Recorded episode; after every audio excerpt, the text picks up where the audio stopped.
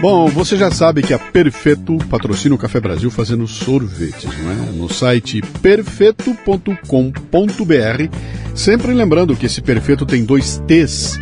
A gente enlouquece, tem mil delícias, tem receitas, tem coisas muito legais lá. E o interessante é o seguinte: eu sei porque eu sou consumidor, tá? Eles oferecem uns latões de sorvete, cara, por um preço que é irresistível. É, é são tão bem feito sabor tão delicioso, preço de primeira. O que mais você quer, cara? É só mergulhar de cabeça, né?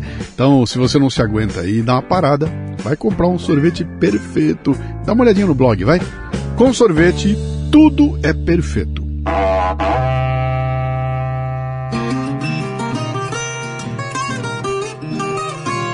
Sabe quem ajuda este programa a chegar até você? É a Terra Desenvolvimento Agropecuário que é especializada em inteligência no agro. Utilizando diversas técnicas, pesquisas, tecnologia e uma equipe realizadora, a Terra levanta todos os números de sua fazenda em tempo real e auxilia você a traçar estratégias, fazer previsões e, principalmente, agir para tornar a fazenda eficiente e mais lucrativa. E para você que acredita no agro, está interessado em investir em um segmento lucrativo e promissor, a Terra oferece orientação e serviços para tornar esse empreendimento uma realidade terradesenvolvimento.com.br. Razão para produzir, emoção para transformar. A inteligência a serviço do agro.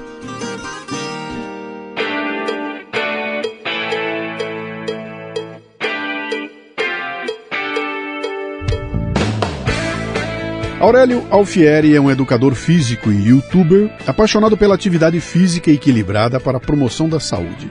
Seu trabalho é focado na qualidade de vida e longevidade e me chamou a atenção quando, no começo da pandemia, ele focou todos os seus esforços nos exercícios físicos para idosos. Mas tem um case maravilhoso de marketing digital aí. É com ele que eu vou conversar hoje. Bom dia, boa tarde, boa noite. Você está no Café Brasil e eu sou Luciano Pires. Posso entrar? Olha, já vai começar o programa. Não, não quero ser um bocodó.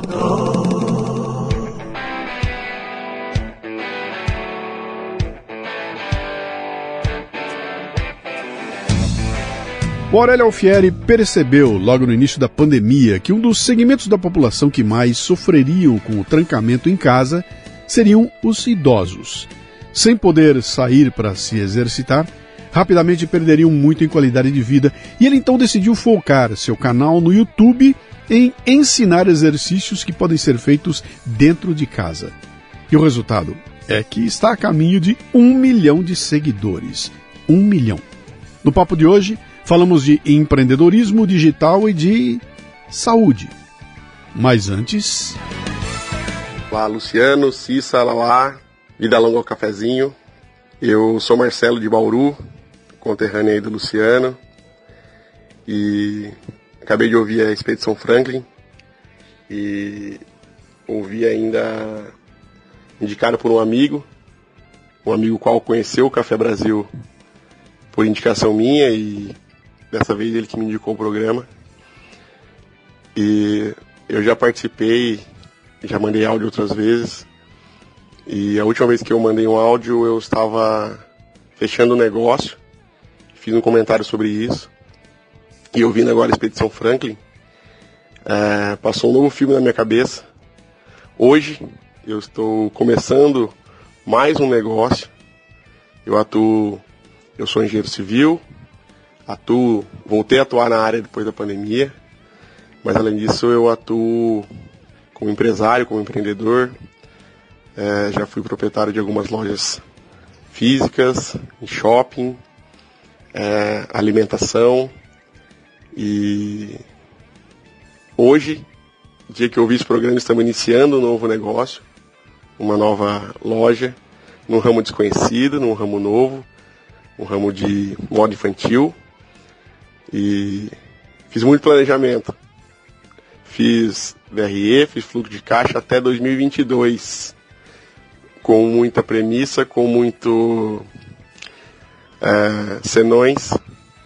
E ouvia o podcast me jogou para uma realidade nova de planejamento é importante, mas a gente tem que estar preparado justamente pelo que não planejou. E então eu queria agradecer vocês por essa reflexão. É, não é por falta de planejamento ou por excesso de planejamento que as coisas vão dar certo, ou que a gente vai parar.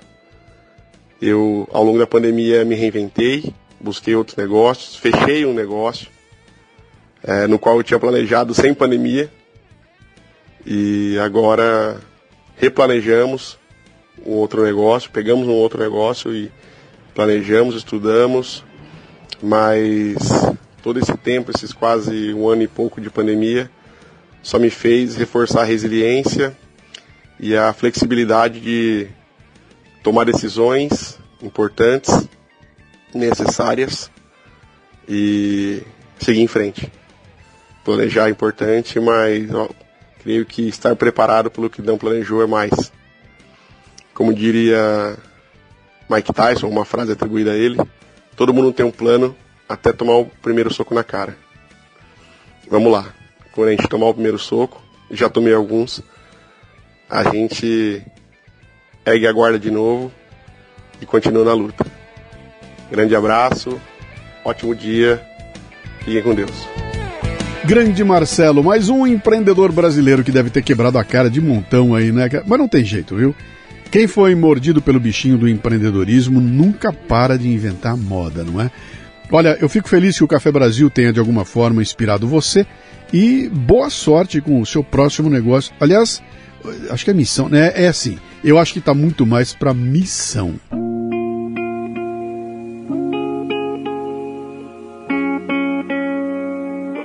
E está no ar a Escola Itaú Cultural, plataforma que nasce com o objetivo de desenvolver ações de formação nas diversas áreas de atuação da organização.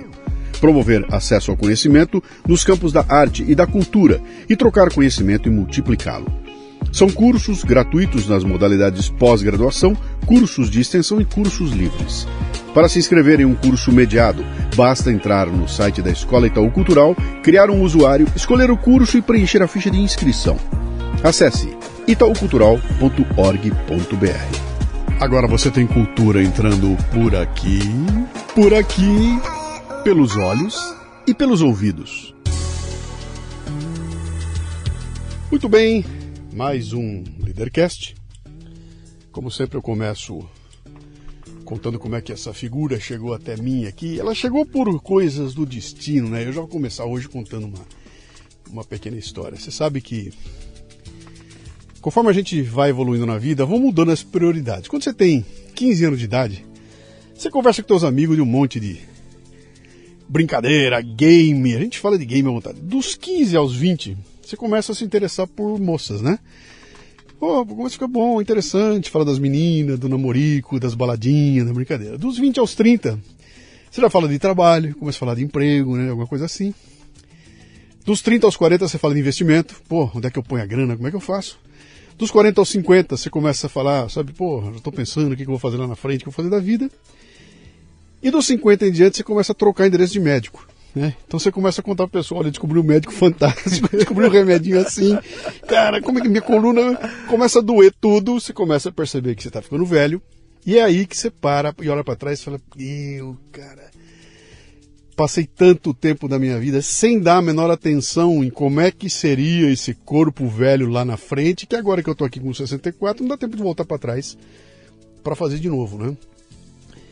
E eu comecei a pesquisar por aí o que, é que tinha. Um belo dia, a figura entra em contato comigo, a gente começa a trocar uma ideia ali, ele fala, pô, olha o que eu faço aqui, eu trabalho com os velhos, as velhas. Falei, ah, não, peraí, você vai vir aqui, nós vamos conversar, então não vou dar mais spoiler aqui, vamos começar para valer aqui. As três perguntas fundamentais do Leadercast: seu nome, sua idade e o que, que você faz. Meu nome é Aurélio, tenho 36 anos e sou personal trainer, mas atualmente sou mais youtuber da terceira idade. Eita vida, que terceira idade. Ainda bem que você não falou melhor idade, que é aquela, aquela forma meio hipócrita de você é... tratar. Meu cara, você é de onde? Nasceu onde? Santa Mariana, Paraná. Paranaense. Perto, é uma cidade bem pequenininha, tem ter uns 15 mil habitantes cê, hoje. Você mora onde hoje? Curitiba. Em Curitiba. Legal. Você tem irmãos? Tenho um irmão mais novo, cinco anos mais novo, o Alan. Uhum. E teu pai e tua mãe faziam, fazem o quê? Em que Então, ambiente você cresceu? Isso que me Olha interessa. que interessante. Quando eu nasci em Santa Mariana, os meus pais tinham ali perto dos seus 17 anos, né? E eu acho que lá não tinha muita, muito entretenimento na época e não sobrava muito espaço e daí eles tinham filhos cedo, né? E daí eles, minha mãe casou grávida e o meu pai começou a fazer vários, tentar trabalhar com agricultura, coisas assim, em Santa Maria, na cidade do interior, só isso que dá para fazer, né? E acabou não dando certo, eles arrendaram terras lá e tal, e acabou não dando certo. E daí ele resolveu vir para Curitiba, né? Ir para Curitiba. E eu tinha aí uns três anos de idade, né? E só que ele veio para Curitiba sem ter muita, sem saber o que fazer, né? Uhum. E também de família simples, meu avô caminhoneiro, né? E daí ele veio, foi para Curitiba para tentar a vida, né? De uma maneira diferente, assim. A minha mãe Você já tinha nascido? já eu tinha, eu fiz três anos de idade em Curitiba. Meu pai tinha ali uns 19 anos nessa época, talvez 20. E daí ele chegou em Curitiba, foi morar com a mãe da minha mãe, que já tinha vindo para cá, só para procurar emprego, alguma coisa assim. Teve até um pouco de dificuldade de encontrar emprego na época. E a minha mãe, ela sempre foi muito inteligente, né? Ela fazia eu acho que quando eu nasci ela estava fazendo um curso superior na época lá. E só que ela parou de fazer porque eu nasci, né? E ela tinha que cuidar de mim e tal, não conseguiu conciliar tudo. E essa aí foi interessante. Meu pai ele começou a trabalhar de graça em uma distribuidora de bebidas. É assim, ele não tinha o que fazer, ele tinha um amigo comum, ele falou assim: "Ah, eu fico ajudando aí, né?" E ficou ajudando, até Ah, troco de nada. Troco de nada. A troco de. É melhor do que ficar em casa sem fazer nada. Quer ficou lá dizer, ajudando. a habitação era a sua avó que dava, comida era a sua avó que É. dava. E daí ele falou assim: ah, eu vou ficar aqui, né? Ele ficou ali não sei quantas semanas. Inclusive, esse cara é amigo dele, da família até hoje.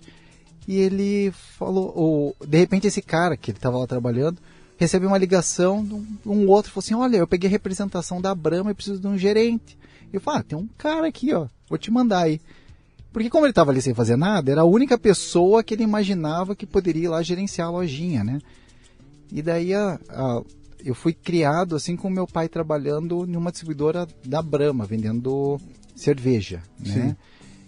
E, e daí eu fiquei com isso na cabeça, né, Luciano? Eu falei assim, nossa, ele sempre contava essa história. Eu fui lá, você viu só, vale a pena. Você vai lá, se dedica e, In- tal, e investiu. todo mundo vê você trabalhando, e daí de repente, quando aparece a oportunidade, você não está em casa, né? E isso Foi, foi um fez- investimento. Aquele trabalhar de graça foi um investimento, né? Foi investimento. investimento dele, né? Legal. E, Legal. e daí, assim, o meu pai, ele acabou. Tanto meu pai como minha mãe, assim, eles perguntaram para as pessoas. Minha mãe virou desenhista arquitetônica, projetista, né? No Nanquim, Sim? fazia projeto hidráulico de prédios, né? Caramba, cara. E daí ela levava esses projetos para casa e fazia em casa, né? Porque ela queria ficar junto comigo e com meu irmão. E eu cresci com aquelas pranchetas enormes em casa. E ela fazendo aqueles desenhos. Desenhava, para quem não sabe, putz, você pegava aquela canetinha de nanquim tinha que desenhar um ralinho. Sim. Não tinha AutoCAD. As canetinhas Rotring. É, As canetinhas Rotring. Usei muito. é, nossa, eu lembro daquela. e Tanto é que eu sempre ia muito bem em geometria. Todas as outras disciplinas eu ia mal, matemática ia mal, mas geometria eu ia bem, né? Como é que é o teu apelido quando você era criança? Olha só, como meu nome é Aurélio, já me chamaram muito de orelha, não sei porquê, acho que é porque combina em rima, mas de dicionário, Dicionário? dicionário. Por que dicionário? Porque você era. Você Por causa do era... Aurélio. Ah, tá certo, claro. Professora, teve um dia, acho que estava na segunda série, É verdade. Luciano. O- a professora falou assim: peguem o dicionário. Todo mundo pulou em cima de mim. Daí eu fiquei com aquela cara de É verdade, choro. Eu falei: cara. meu Deus do céu, que vergonha, todo mundo tirando sarro. É verdade. E a professora olhou para eles e falou assim: o nome dele é o único que tem todas as vogais do alfabeto. Eu falei: louco! Tem umas coisas assim que são malucas, né? Você lembra da. Teve uma época que eu, teve uma campanha do governo, eu não me lembro o que, que era mais, que falava, era alguma coisa que se referia ao ao pênis como Braulio. Aham. Lembra? Era o Braulio, o Braulio, o. Braulio. Pô, todos os Braulios do Brasil ficaram enlouquecidos, né? Sempre acontece. Sempre, é, é- é muito perigoso isso. Quando eu vou fazer palestra, eu tomo um baita cuidado, né? Porque a hora que eu tenho que usar um. Eu vou fazer alguma coisa ignorante lá, que eu tenho que dar o nome de alguém, eu invento um nome maluco, torcendo para não ter ninguém na plateia com aquele mesmo nome lá, né? Mas diga uma coisa aqui, o que, que, o, o que, que o dicionário queria ser quando crescesse? Professor. É? E isso foi traumático, Luciano, porque quando eu estava na segunda série, eu lembro dessa imagem, porque de tão traumática que foi. Quando o trauma é grande, aquilo registra na cabeça, né? E eu estava conversando com uma coleguinha de turma, segunda, terceira série do primário. Ela perguntou assim: o que, que você quer ser quando crescer? Eu falei: quero ser professor. Ela começou a dar tanta risada. Menininha, você é menininha. Porque até a segunda, terceira série só tem professora mulher. Sim. E ela falou assim: Ah, você quer ser menininha, professorinha. De tão traumático que foi, eu falei: Nossa, será que eu tô fazendo tudo errado? Ah, Porque eu achava legal ser professor. sim. E, e isso foi, foi um susto até, né? E daí eu me encontrei quando eu comecei a fazer judô. Porque eu não era muito disciplinado. Na verdade, eu era o terror. O terror. E quando eu comecei a fazer judô, eu comecei a treinar numa equipe que tinha vários atletas de destaque, né? Então era um treino sério, era duas horas por dia, todos os dias, Uhum. incluindo o sábado. E era treino pesado. E eu vi no meu professor de judô uma referência. Uma referência assim, eu falei assim, nossa, eu quero ser professor de judô. E, e daí esse professor, ele, ele me contratou como para ser assistente dele, né? Tá. Até que eu, eu tenho foto trabalhando em campeonato de judô, mudando o placar com 11 anos de idade, né? Então, desde essa idade eu já ajudava. Mas o primeiro emprego, assim, que ele me deu, pagava meio salário mínimo para mim. Na época, eu lembro que o primeiro relógio que comprei com isso, eu tinha o quê? uns 14 anos. Eu trabalhava como secretário dele na casa dele. Uhum. E eu ficava, o meu trabalho era pegar a lista telefônica, as páginas amarelas, ligar para todas as pré-escolas, perguntar se tinha judô e se não tinha e por que que não tinha. Eu anotava num papel, depois ele entrava em contato para tentar vender o serviço de. Olha que legal, é um CRM. Você já era um CRM infantil, cara. Mas eu suava a mão para telefonar, cara. Aham. Tinha, tinha medo de ligar. Que idade você tinha? Que idade era? 14 ou 15 anos. Cara, hoje esse teu professor iria pra cadeia. Pois Ele é. seria preso hoje em dia, cara. E você, você sentiu que você foi explorado naquela época? Que, Meu ou isso foi uma escola... Eu, comprei meu primeiro relógio, cara. Eu peguei o salário inteiro para comprar um relógio. É. Eu falava assim, escuta, mas você não vai me dar vale transporte? Ele me deu uma bicicleta velha, uma Caloi 10 que ele tinha. Ele falou, enche o pneu e falava, Daniel San. Sim, É, vai pedalando. sim, sim. Que legal, cara. Que legal. Era, foi, foi assim uma fase bem, bem interessante. E esse cara, o Agostinho, ele me incentivou tanto a entrar na faculdade de educação física. Ele falou assim, cara, na hora que você entrar na faculdade, eh, eu vou te colocar como estagiário num dos melhores colégios lá de Curitiba, que era onde ele era coordenador. Ele falou, cara, eu preciso de um cara que nem você lá. E logo depois ele faleceu. Uhum. Suicídio. Caramba! Foi logo que eu entrei na faculdade, acho que uma semana depois, assim, né? Que, que idade você tinha? 17, 18? Não, acho que eu fiz 16 na faculdade. Vamos que- lá, você é estava que- com ele desde os... Desde os 11? Oito. Desde sete, os 8. Então, então, sabe que o Leadercast tem voltas, né? Aham, Ele vai e aham. volta, ele vai, eu pesco algumas coisas e faço vai e volta, né?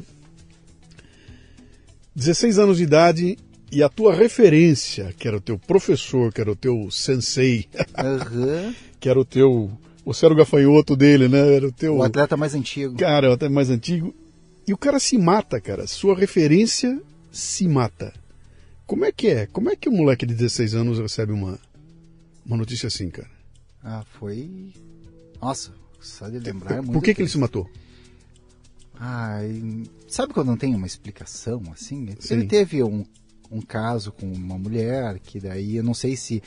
É porque nessa época a gente não estava tão ligado em questões pessoais, assim, né? Entre eu e ele, eram mais profissionais, assim. Tá. Mas eu acho que ele tinha levado um fora. Parece que ele tinha pretensão de casar e não deu certo. Daí eu acho que o emprego dele ele acabou perdendo também. E juntou uma coisa com a outra, mas eu acho que um pouco de depressão e é essa imagem que eu tenho na cabeça daquela época, né? Eu Sim. acredito que foi alguma coisa assim, né? E foi, foi para mim foi traumático.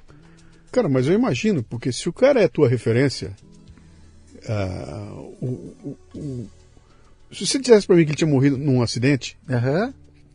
Sim. cara, Sim. agora o cara é a tua referência e esse cara tem uma atitude tão drástica onde tira a própria vida. Como é que você processa na tua cabeça, cara? O cara que é minha referência, o cara que, tô, que eu tô acompanhando, o cara que me dá os caminhos, ele toma uma atitude como essa, cara. Como é que você processa na tua cabeça? Não, a cabeça dele a gente não sabe o que se Aham. passava lá, não dá nem pra temos que respeitar, né? Sim. Mas na tua, garoto, cara, como é que é isso? Eu nunca mais entrei no tatame. Você nunca mais. Entrou no tatame.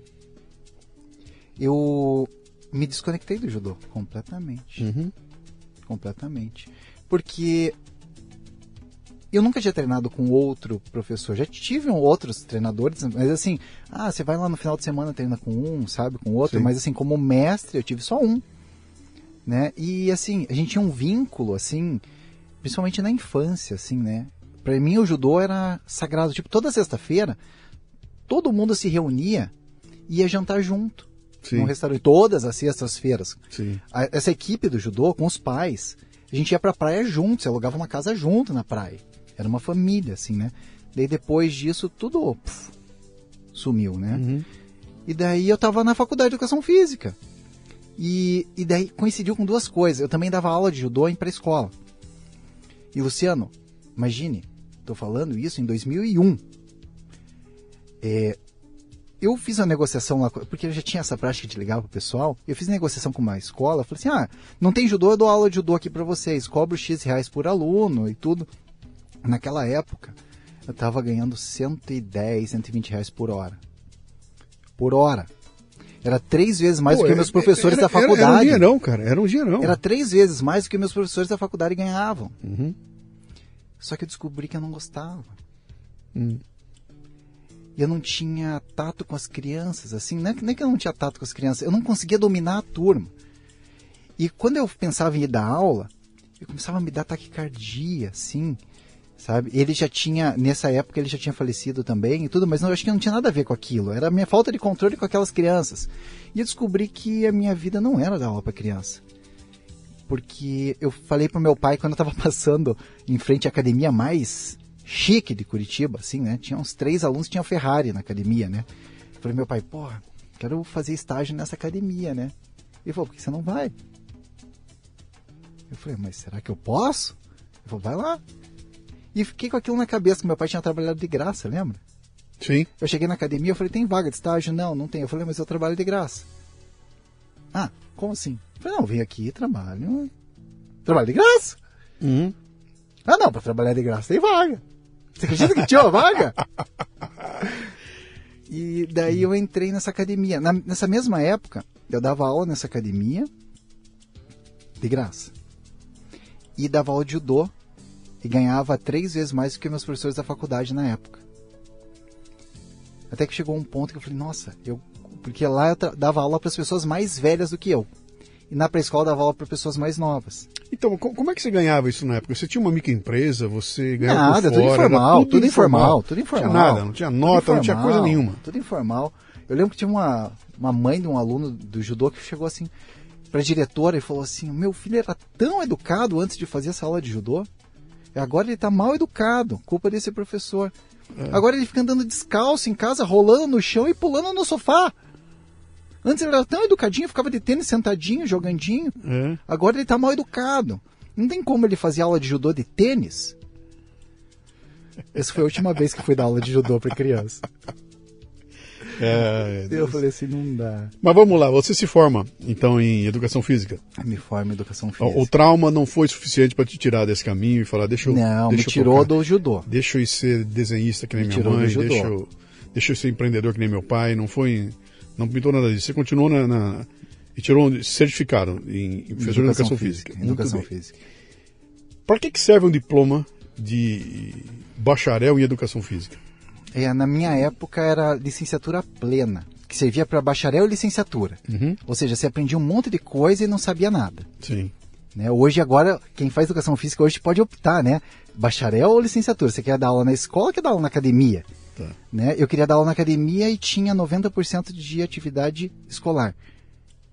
Né? Então, o, quem, quando você pega aquele diploma, fala, nossa, eu quero ir para academia, né?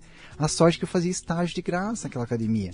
E eu falei assim, cara, Luciano, teve um dia que eu cheguei atrasado, porque eu tinha sofrido acidente de moto no caminho. E eu cheguei todo ensanguentado na academia, cheguei 10 minutos atrasado. Foi o meu único atraso, né?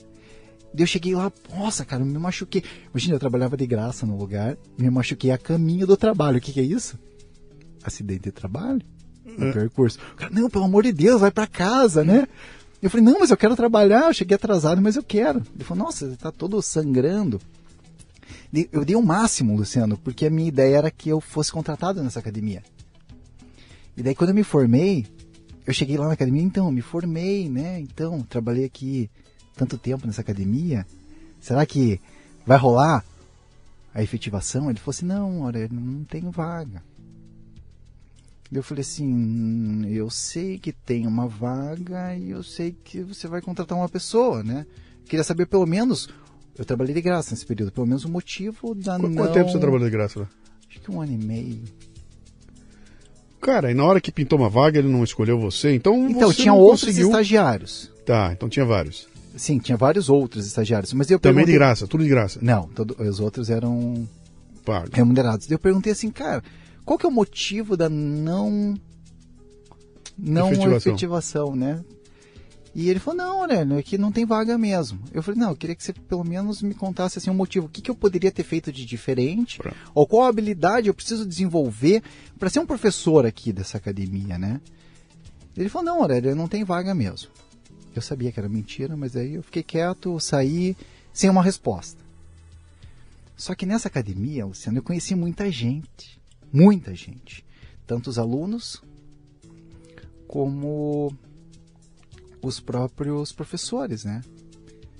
E daí que eu entrei em crise existencial, assim, porque, cara, você formar em educação física com um monte de sonho, um monte de coisa.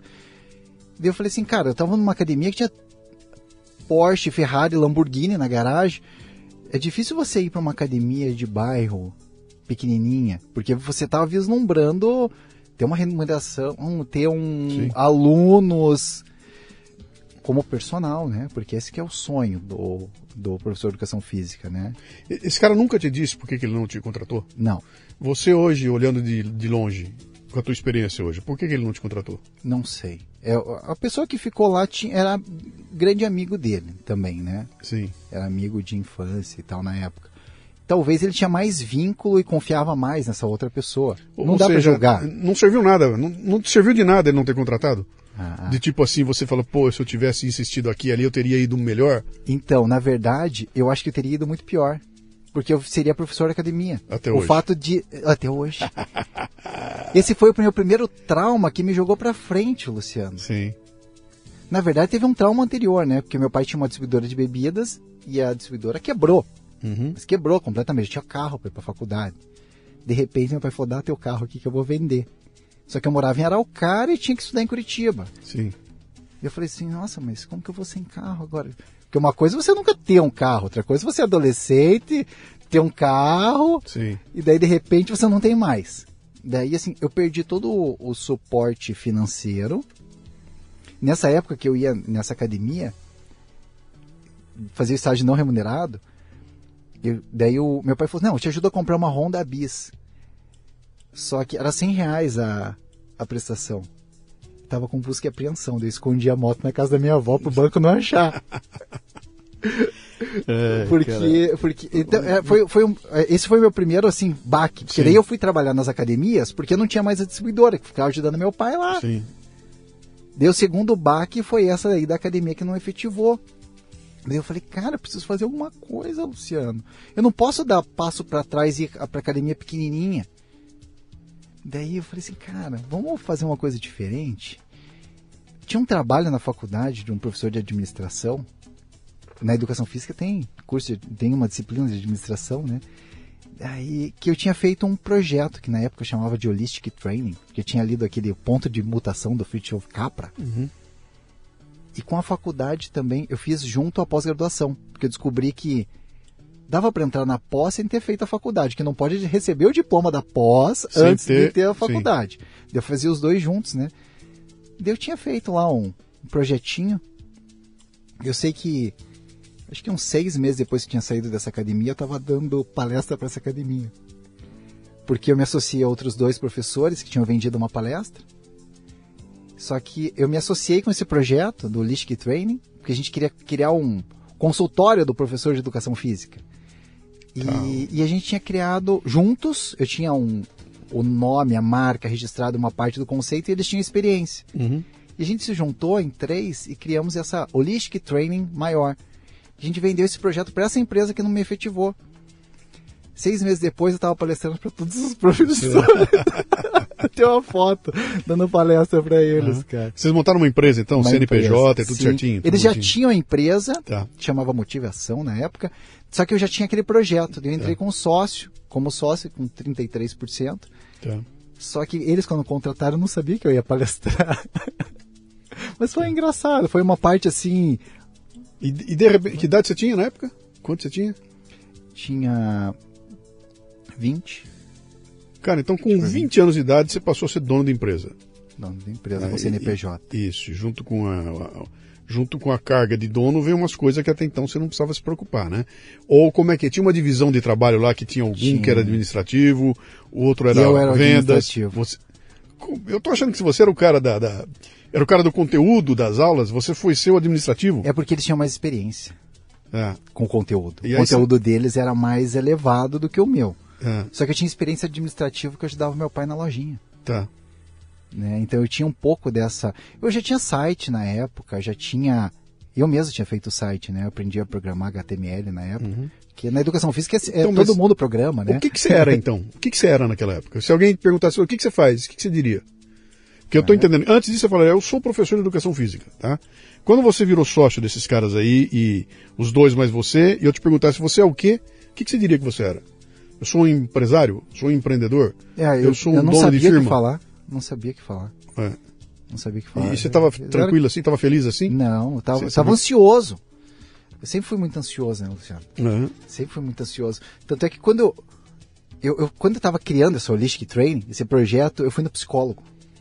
Porque eu cheguei pro psicólogo e falei assim, cara, eu tô trabalhando duas horas por dia nesse projeto e fico o resto do dia disperso. Eu queria é, me dedicar oito horas por dia nesse projeto, Uhum. sem me perder a concentração. Igual uma pessoa trabalha normal. Eu não estou recebendo nada, mas eu quero fazer esse projeto. Ele falou: Ah, você não acha que você está se cobrando demais? Eu nunca mais voltei nesse psicólogo. Vem cá, você estava ganhando uma grana boa na época? Não. Um moleque de 20 anos, com o pai quebrado, ganhando quase nada. Onde é que você arruma dinheiro para ir num psicólogo?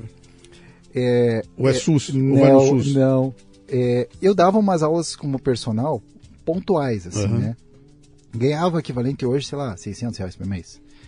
E o psicólogo era um professor da Universidade Federal lá. Aham. E, e ele fazia lá, ó, cobrava cinquentão, consulta na Tá. época, né? Então, eu fui uma vez, eu falei assim, meu Deus do céu, o cara quer que... É isso? Diz que eu tô... Diz que eu tô me cobrando É. demais, né? Vem cá, vamos chegar no ponto da, da virada lá, né? E aí você com 20 anos de idade, fazendo um negócio que você não gostava de fazer, porque imagino que você não queria assumir o papel administrativo. Eu gostava, eu gostava. Mas, mas, mas você via nisso teu futuro? Falou, vou crescer aqui? Sim, porque entrou um investidor na história que É. viu aquele projeto, que eu tinha feito registro de patente antes de conhecer os caras, né? E o cara investiu no projeto, acho que quase 2 milhões de reais em 2008. Pô, louco, cara. Em Era um aluno da academia. Daí a gente saiu vendendo franquia do mini estúdio, da- do consultório do personal trainer. Sim. São Paulo, Rio. Daí nessa época eu dava treinamento para os professores, Teu público era professor de professor de educação, educação física, Tá. para ter o consultório do cara. tá. A gente vendeu aqui no Brasil umas 35 franquias. Tem, daí foi, foram três unidades para Miami. E ali eu fazia Chamava pesquisa. Holistic Training. E daí ele mudou para Vibe Class. Tá. E formava o que ali? Você dava consultoria para quê? Para quem que para um professor que quisesse constituir seu próprio negócio. Você exatamente. estava formando empreendedores, é Era isso? uma franquia de mini academia. Você ensinava franquia. o cara a montar uma mini academia, é isso? É, era uma franquia. Então, o- uma mini academia que montava dentro de uma academia grande. Olha só que coisa maluca. É. Era, um, era o consultório do professor de educação física. Era um espaço de 12 metros quadrados que dava para dar mais ou menos uns 300 ou 500, 350 variações de exercício, mais ou menos. Tá. E tudo isso informatizado. Tudo isso informatizado, ligado nos equipamentos. E eu trabalhava na pesquisa e desenvolvimento. Eu tinha feito o, o- a arquitetura do software. A gente contratou uma empresa para programar, né? Foi bem bacana, Luciano. Foi bem bacana. Não, tá São é Paulo, negócio- Rio, é, Brasília. A gente começou a viajar o Brasil inteiro dando palestra. Então eu recebia para Labore. Recebia para Labore com o sonho de que a empresa desse lucro, vendesse as 300 franquias, a gente pagasse o investidor e daí eu começasse a ter lucro. Só que isso nunca estava acontecendo.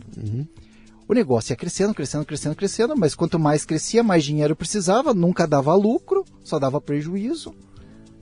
E daí eu vivia com aquele prolabore. E os meus professores, os franqueados, todos ganhando muito mais do que eu, porque tinha um prolabore baixinho. Sim. Até que um falou assim, pô, Aurélio, você não sabe como é a nossa vida? É muito puxado.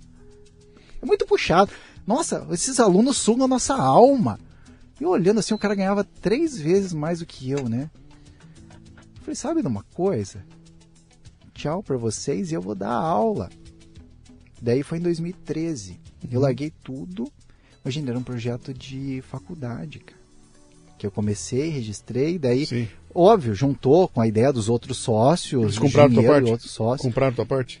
Quando teve aporte capital, aí que vem a, a coisa. O, o sócio investidor, ele me fez empréstimo. Com juro de poupança na época.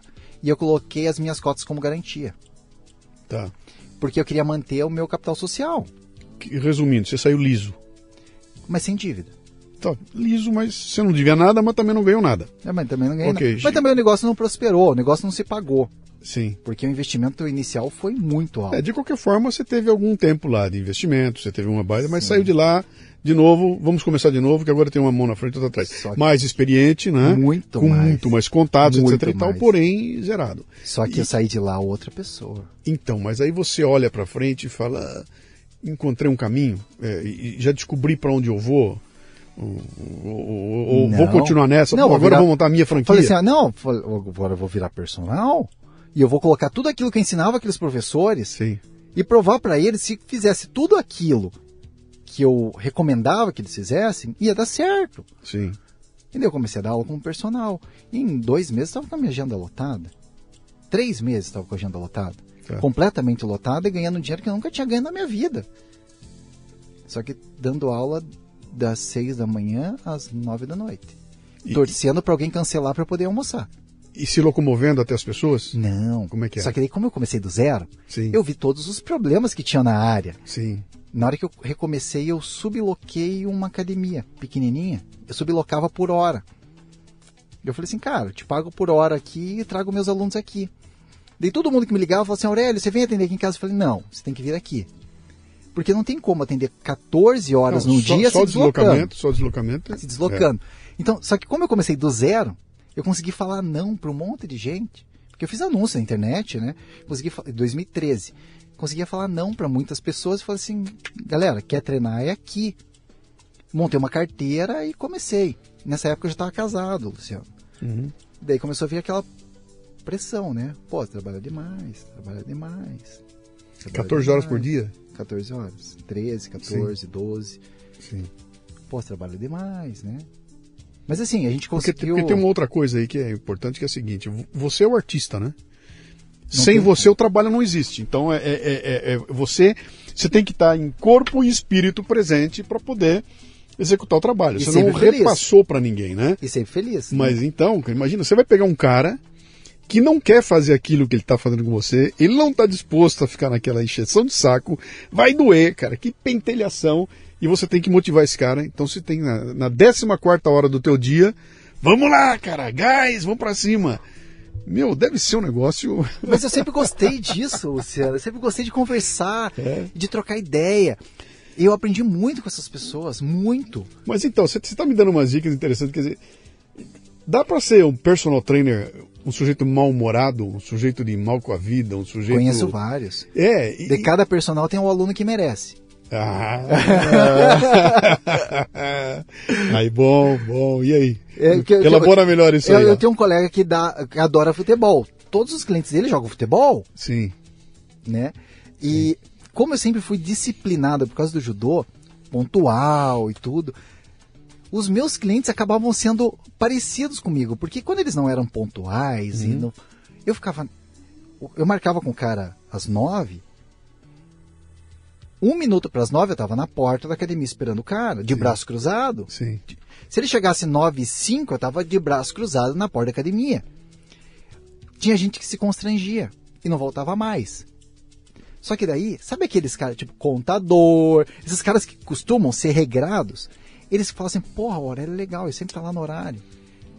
É o pessoal que não atrasa pagamento, que não esquece de pagar, sabe? Não, eu, eu falo, cada, cada, Cara, cada, tá, tá cada um tem um tá ótimo isso aqui, tá ótimo isso aqui, porque você tá- tá abrindo uma, uma.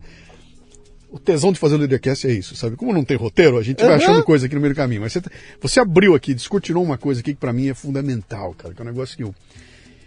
Eu sempre pensei muito a respeito. Eu, eu tô nessa também, fiz academia, fiz personal, fiz uma porrada de coisa ao longo da minha vida. E, e nunca foi algo que eu ia fazer com prazer. Era sempre uma encheção de saco, cara. A academia enche o saco. Né? Ah, o, personal enche o saco, tudo enche o saco. Mas quando você pegava um personal legal, sabe? E, e a maioria dos que eu peguei, que eu peguei virava amiguinho de treino. Aham. E, e aí eu, eu- eu perdi o interesse, porque, cara, eu não vim aqui para amiguinho de treino, eu vim aqui para ser personal. E eu me lembro que um deles eu peguei e falei, cara, pô, eu gosto de você, você é de montão, bicho. Você não tem uma planilha para quando eu chegar aqui, você pegar a planilha e anotar e falar, cara, você chegou aqui com 92 quilos e ah, uma semana atrás, agora você está com 91,800, você perdeu 200, nós temos que perder mais. Me dê, eu sou um cara que trabalha com isso, cara. Você não tem nada, você não fala nada para mim. Você- Tem um papelzinho que eu anoto aqui que eu fiz o peso que eu usei, mas não tem resultado, cara, não tem cobrança. Ah, não tem. E eu não achei um que tivesse. E que eu pudesse chegar lá e falar, pô, esse cara tá aplicando em mim um conhecimento científico que é para mim, é a minha ficha, Sim. com os meus dados, com a minha evolução, né? Ah, não, daqui a seis meses você faz uma medida, mede de novo, mede aqui, mede ali, pra gente ver se, se valeu ou não. Então, faltou sempre essa disciplina que você está dizendo aí. Sabe, a disciplina, ó, chegou no horário, não veio. Se eu não fosse, eu falei, eu quero um cara que me ligue e me dê um esporro porque eu não fui. Sim. Entendeu? Porque se você não ligar e não me der um esporro, eu vou. Eu, eu- eu tenho até uma brincadeira que eu, eu, eu fiz uma palestra aqui sobre a questão da procrastinação. E eu falo, tudo começa com um pacto, cara. Por que, que você procrastina as coisas? Porque você tem um pacto com você mesmo que você relaxa. Se eu tenho um pacto com você, você é meu personal e eu tenho um pacto com você, nove horas eu tenho que estar na academia. Pô, eu- se eu não chegar às nove, o Aurélio vai estar em pé na frente Na me esperando. Aliás, ele foi para a academia e ele dedicou aquele horário da vida dele a mim. Sim. Portanto, eu tenho um pacto e eu preciso cumprir esse pacto. Pô, legal. Agora, quando o pacto é comigo mesmo, qualquer coisinha eu relaxo. Né? Ah, Pô, não vou comer o sorvete, ah, tá bom, ninguém tá olhando, vou mandar bala, né? Pô, acordei tarde, entendeu? Então, faltou sempre para mim encontrar essa figura desse personal que, que eu pudesse fazer esse pacto.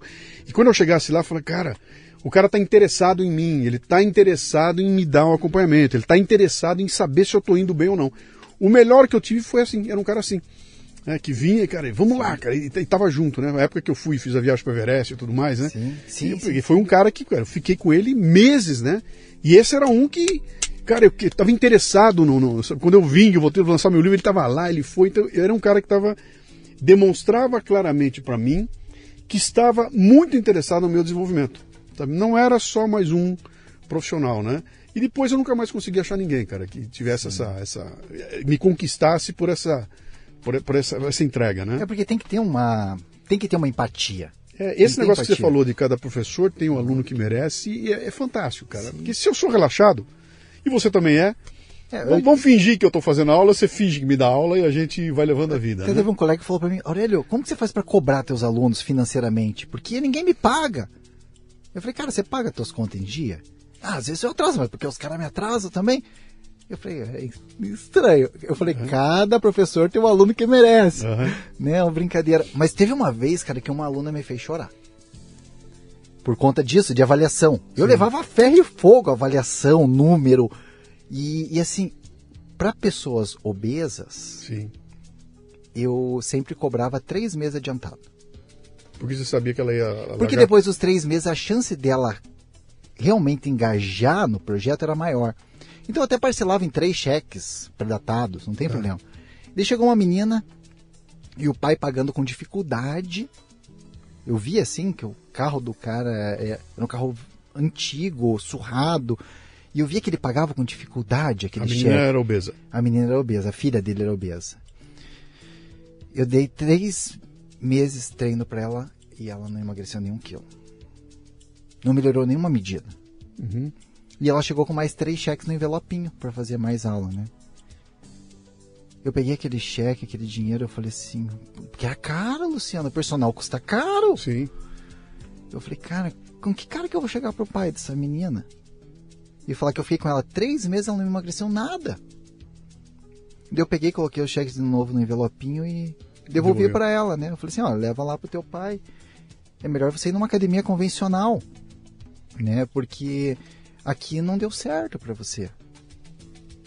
Daí ela teve aquele sentimento de rejeição, né? Uhum. horroroso. E ela começou a chorar, chorar, chorar. Ela ficou uma meia hora chorando. E eu consolando ela, né? Ela olhou assim pra mim e falou assim: Aurélio, eu fiz três meses de treino, não faltei nenhum dia. Eu nunca consegui fazer mais do que dois treinos em nenhuma academia na minha vida. Eu fiz aqui três meses sem faltar nenhum dia. Você acha que eu não melhorei nada? Daí eu comecei a chorar, né? É. Pô, ela nunca tinha treinado na vida, Luciana. Ela nunca tinha Sim. feito exercício na vida, nunca tinha Mas- tido disciplina. Vem cá, vem cá, Aurélio. Que merda de treinador é você que chega pra menina e fala, vai procurar outro lugar porque aqui não dá certo? Que porra é essa, cara? Que, que, que pois isso? é, a gente se arrepende das coisas que a gente fala. É. Porque eu, o- os- as ferramentas que eu tinha pra atuar com ela eram aquelas. Uhum.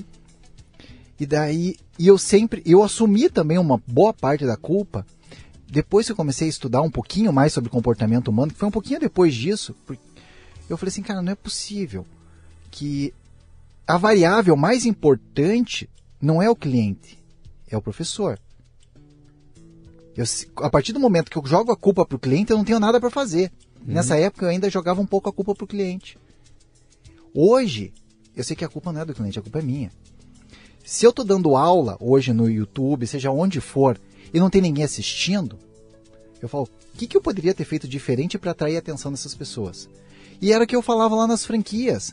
Eu falava assim, um professor que não tem competência para vender a sua própria aula, de convencer o cara a treinar, ele não vai ter competência para convencer a pessoa a fazer exercício. Logo, a pessoa não vai ter resultado. Só que às vezes a gente conseguia engajar a pessoa com exercício, mas não conseguia, porque às vezes dentro da casa tinha uma oferta de alimentos calóricos muito grande, né? Que daí tinha uma dificuldade imensa, que às vezes a gente não tinha um controle total sobre aquilo, né? E nossa, Luciano, eu fiquei nesse dia, eu chorei. Eu fui para casa acabado. Fui para casa acabado. Eu falei assim, cara, com certeza a capacidade de oxigênio dessa menina melhorou. É a capacidade cardíaca dela É, era melhorou. isso que eu te perguntar, eu a falei- disciplina melhorou. Claro, claro. Alguma coisa. Se tivesse sido só um inferno na vida dela, ela não estaria mais três cheques pra você. Exatamente. Então, no mínimo, no mínimo, você deu pra ela o gostinho de de de de, de tá fazendo aquilo. Acho que ela, na cabeça dela alguma coisa aconteceu. E É dali de frente era uma vez. evolução. É uma coisa de cada E vez. aí, ela voltou? Continuou? Voltou, voltou, a gente conseguiu desenvolver um projeto, mas daí por questões profissionais ela teve que se mudar e tal, e acabou emagreceu não... alguma coisa, Emagreceu, não? emagreceu, Emagreceu, emagreceu. E assim, eu tenho muitos, muitos casos de emagrecimento muito legais, assim, Uhum. e emocionantes, porque eu comecei, quando eu, a partir do momento que eu assumi a culpa, Uhum. eu falei, se a pessoa não vier, a culpa é minha. Porque se eu terceirizar a culpa, eu não tenho nada para fazer. Sim. Eu falei, tá, se o cara não veio, o que, que eu podia ter feito para motivar ele um pouco mais? Eu perguntei para ele o que, que ele gosta de conversar, eu falei o assunto que ele gosta de falar, porque assim, entra uma noiva, você tem que falar de vestido de noiva. Entra um, um médico, você tem que falar de hospital. Sim. Entra um cara que gosta de futebol, você tem que falar de futebol. Então, e nessa época eu atendia muito empresário. E aí que veio o Café Brasil, né? Uhum. Porque eu me alimentava de histórias para ir lá bater papo com eles. Pô, você soube dessa história, você soube disso, soube daquilo. Você já pensou sobre isso? Cara, pô, de onde você tira essas ideias, né? E foi nessa época que encontrei o Café Brasil. Pra ter assunto pra conversar com os caras. Você tá me lembrando que a minha experiência lá do Everest, né? Que foi, foi a caminhada até o campo base, cara. E eu nunca fui um cara de esportes. Aliás, quando a moleque, sim, na, na, na infância, a juventude, joguei muita bola. Era. É, eu costumo dizer, hoje eu tô queimando o que eu construí quando era mais jovem, né? Mas eu não era um cara de esportes, assim, de aventura e tudo mais. E quando eu fui pro Everest, que eu tava na caminhada, a trilha é muito demandante, Lébio. Cara, tem dia que você caminha seis horas subindo, cara. É um negócio terrível. Tem hora que você tá se arrastando ali, você não consegue nem andar. E junto conosco tinha um guia. Era o Blake, um americano. E a gente tinha o que fazer, ia conversando. Então você ia subindo conversando, né? E eu comecei a sacar que em alguns momentos, e, puto, o Blake era sensacional, né? Ele sacava que você estava na pior, ele se aproximava do teu lado e a gente começava a conversar. E conversava, e vem cá, e música, e começava a jogar, contar piada, contar história. E aí eu me toquei, cara. O que, que ele estava fazendo ali? Ele estava do meu lado, tirando a minha atenção da minha dor, uhum. entendeu? Fazendo com que eu parasse de me preocupar com a dor e a minha cabeça estava indo para outro lugar que ele estava conduzindo. E no final desse processo, depois de uma hora de bate-papo, eu tinha vencido aquela distância. Uhum. E o papel dele não foi me empurrar foi desviar minha atenção daquela coisa dolorida, dolorosa, que eu continuei fazendo, porque eu estava engajado com ele numa brincadeira, numa, numa piada, coisa. Quer dizer, é, essa é a postura do. do no teu caso é um treinador, né? Mas o caso ali era, era, era, o, era o guia da, da, da, da, da expedição que já tinha feito isso milhares de vezes e sabia direitinho, cara. Pô, aquele tá mal, deixa eu ficar perto dele. E não vou ficar naquela de motivação, vamos, você pode. Não tinha nada disso, cara. Era, vamos contar piada, vamos lá. E, e, e, esse lance de desviar a tua cabeça do. Da dor. Da, da dor, puta, isso é fundamental, cara. E eu vou te contar, Luciano. Eu odeio fazer exercício. É. É um, Quer personal, que eu repita? é um personal que odeia fazer exercício. Quer que eu repita? Quero. Eu odeio fazer exercício. E você ganha vida com isso. Mas sabe por que, que eu faço exercício? É. Por relacionamento social. Então, lembra que eu fazia judô? Sim. Lembra que eu falei que era por conta dos encontros da sexta-feira? Claro, Para mim aquilo era mais importante que o treino. Claro. E, os amigos. E o resultante daquilo lá você dá, você agradece até hoje. Você falou um negócio Sim. que passou batido aqui, não passa porque eu pesco mesmo, uhum. né? Teve um momento que você falou assim, pô, eu sou um cara muito disciplinado por causa do judô. Sim. Faz toda a diferença. Pô, e, e nós estamos falando de uma atividade que a sociedade de hoje, ela meio que deixou meio de lado, cara. Não tenho. Eu, eu me lembro, da, da, quando eu era moleque, a importância do era por, judô. Era por causa do meu xará, Pô, ele Miguel. Eu, eu, fui escoteiro, eu fui escoteiro, cara. Eu fui escoteiro na minha época. Então eu, eu, eu fazia escotismo. Eu fui lobinho e depois fui escoteiro. E tem gente que olha para aquilo e fala, puta, que puta perda de tempo esses moleques fazendo. Cara, a noção de respeito, liderança, uh, uh, asseio, sabe? Do, deixa, eu ver, deixa eu ver sua mão. Ah, olha aqui, ó. Tá... Tinha que cortar a unha? Hora, que horas são? Como não sabia a hora ainda? Tá tudo assim. Então era. Tinha lá uma, um, um complemento da educação Sim. que eu tive na minha casa, no clube, com essas atividades. No teu caso foi foi o, judô. No meu foram os escoteiros, né? O moleque é jiu-jitsu, o outro é futebol, né? Sim. Então essas atividades para garotada são fundamentais. E isso meio que tem que decaído hoje em dia, né?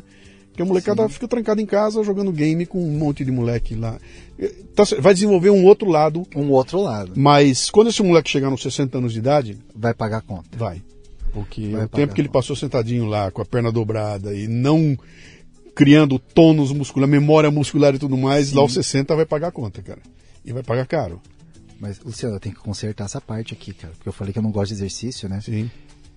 E. Tá filmado, hein? Tá e, e, né? e assim, na educação física da escola, uhum. eu levava atestado. Porque eu odeio atividade com bola. Ah, é? Vôlei, basquete, handebol, futebol, Cara... qualquer coisa que tenha bola. A única, o único esporte com bola que eu me dou bem é pilates com bola. Ah. Luciano, eu tinha pavor de fazer educação física escolar, mas não tinha outra coisa para fazer na educação física a não ser jogar bola. Sim. Daí eu me dei bem no judô. Quer dizer, não me dei bem no judô. Mas assim, eu participei de campeonatos paranaenses e tudo.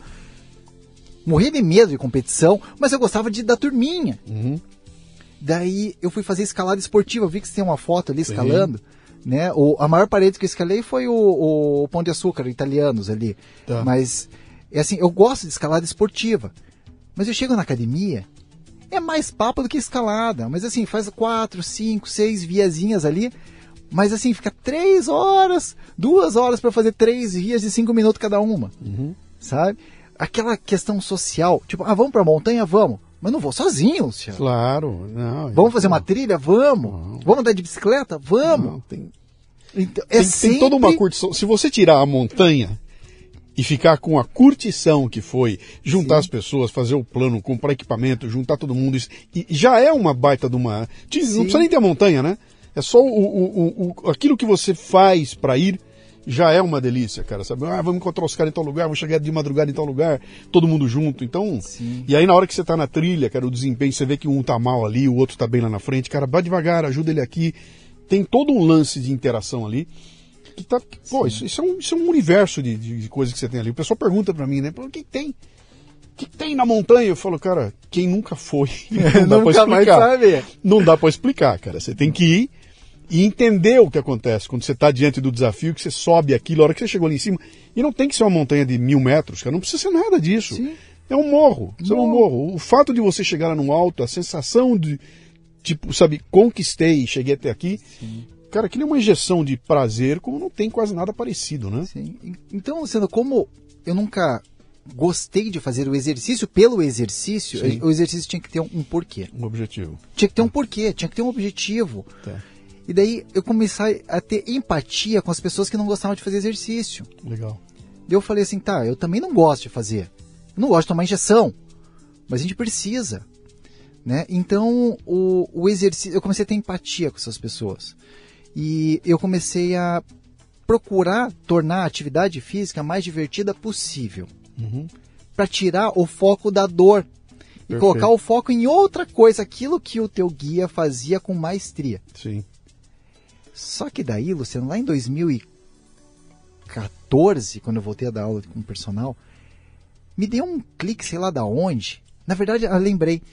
Quando eu trabalhava de graça nessa academia lá, eu dei uma aula de alongamento e quis registrar essa aula. Eu filmei essa aula. Sim. Com uma Cybershot da Sony, aquelas. Gravei e coloquei no Google Vídeos. Coloquei no Google Vídeos. Não existia YouTube.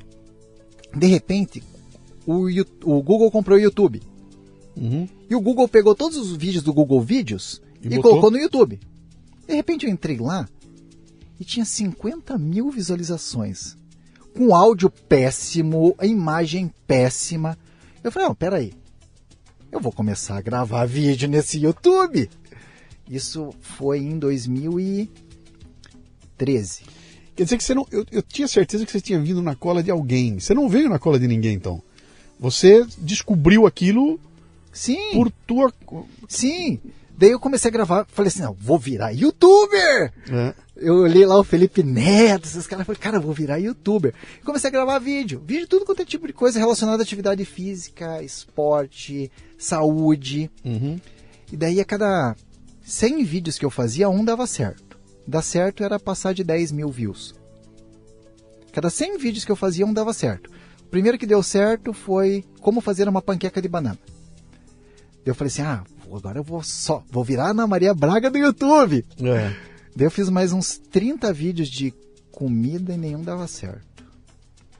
E, pra, e daí você fala, olha, que hora você gravava? Não sei, porque eu dava 13 horas, 14 horas por dia, gravava, fazia roteiro, editava e postava.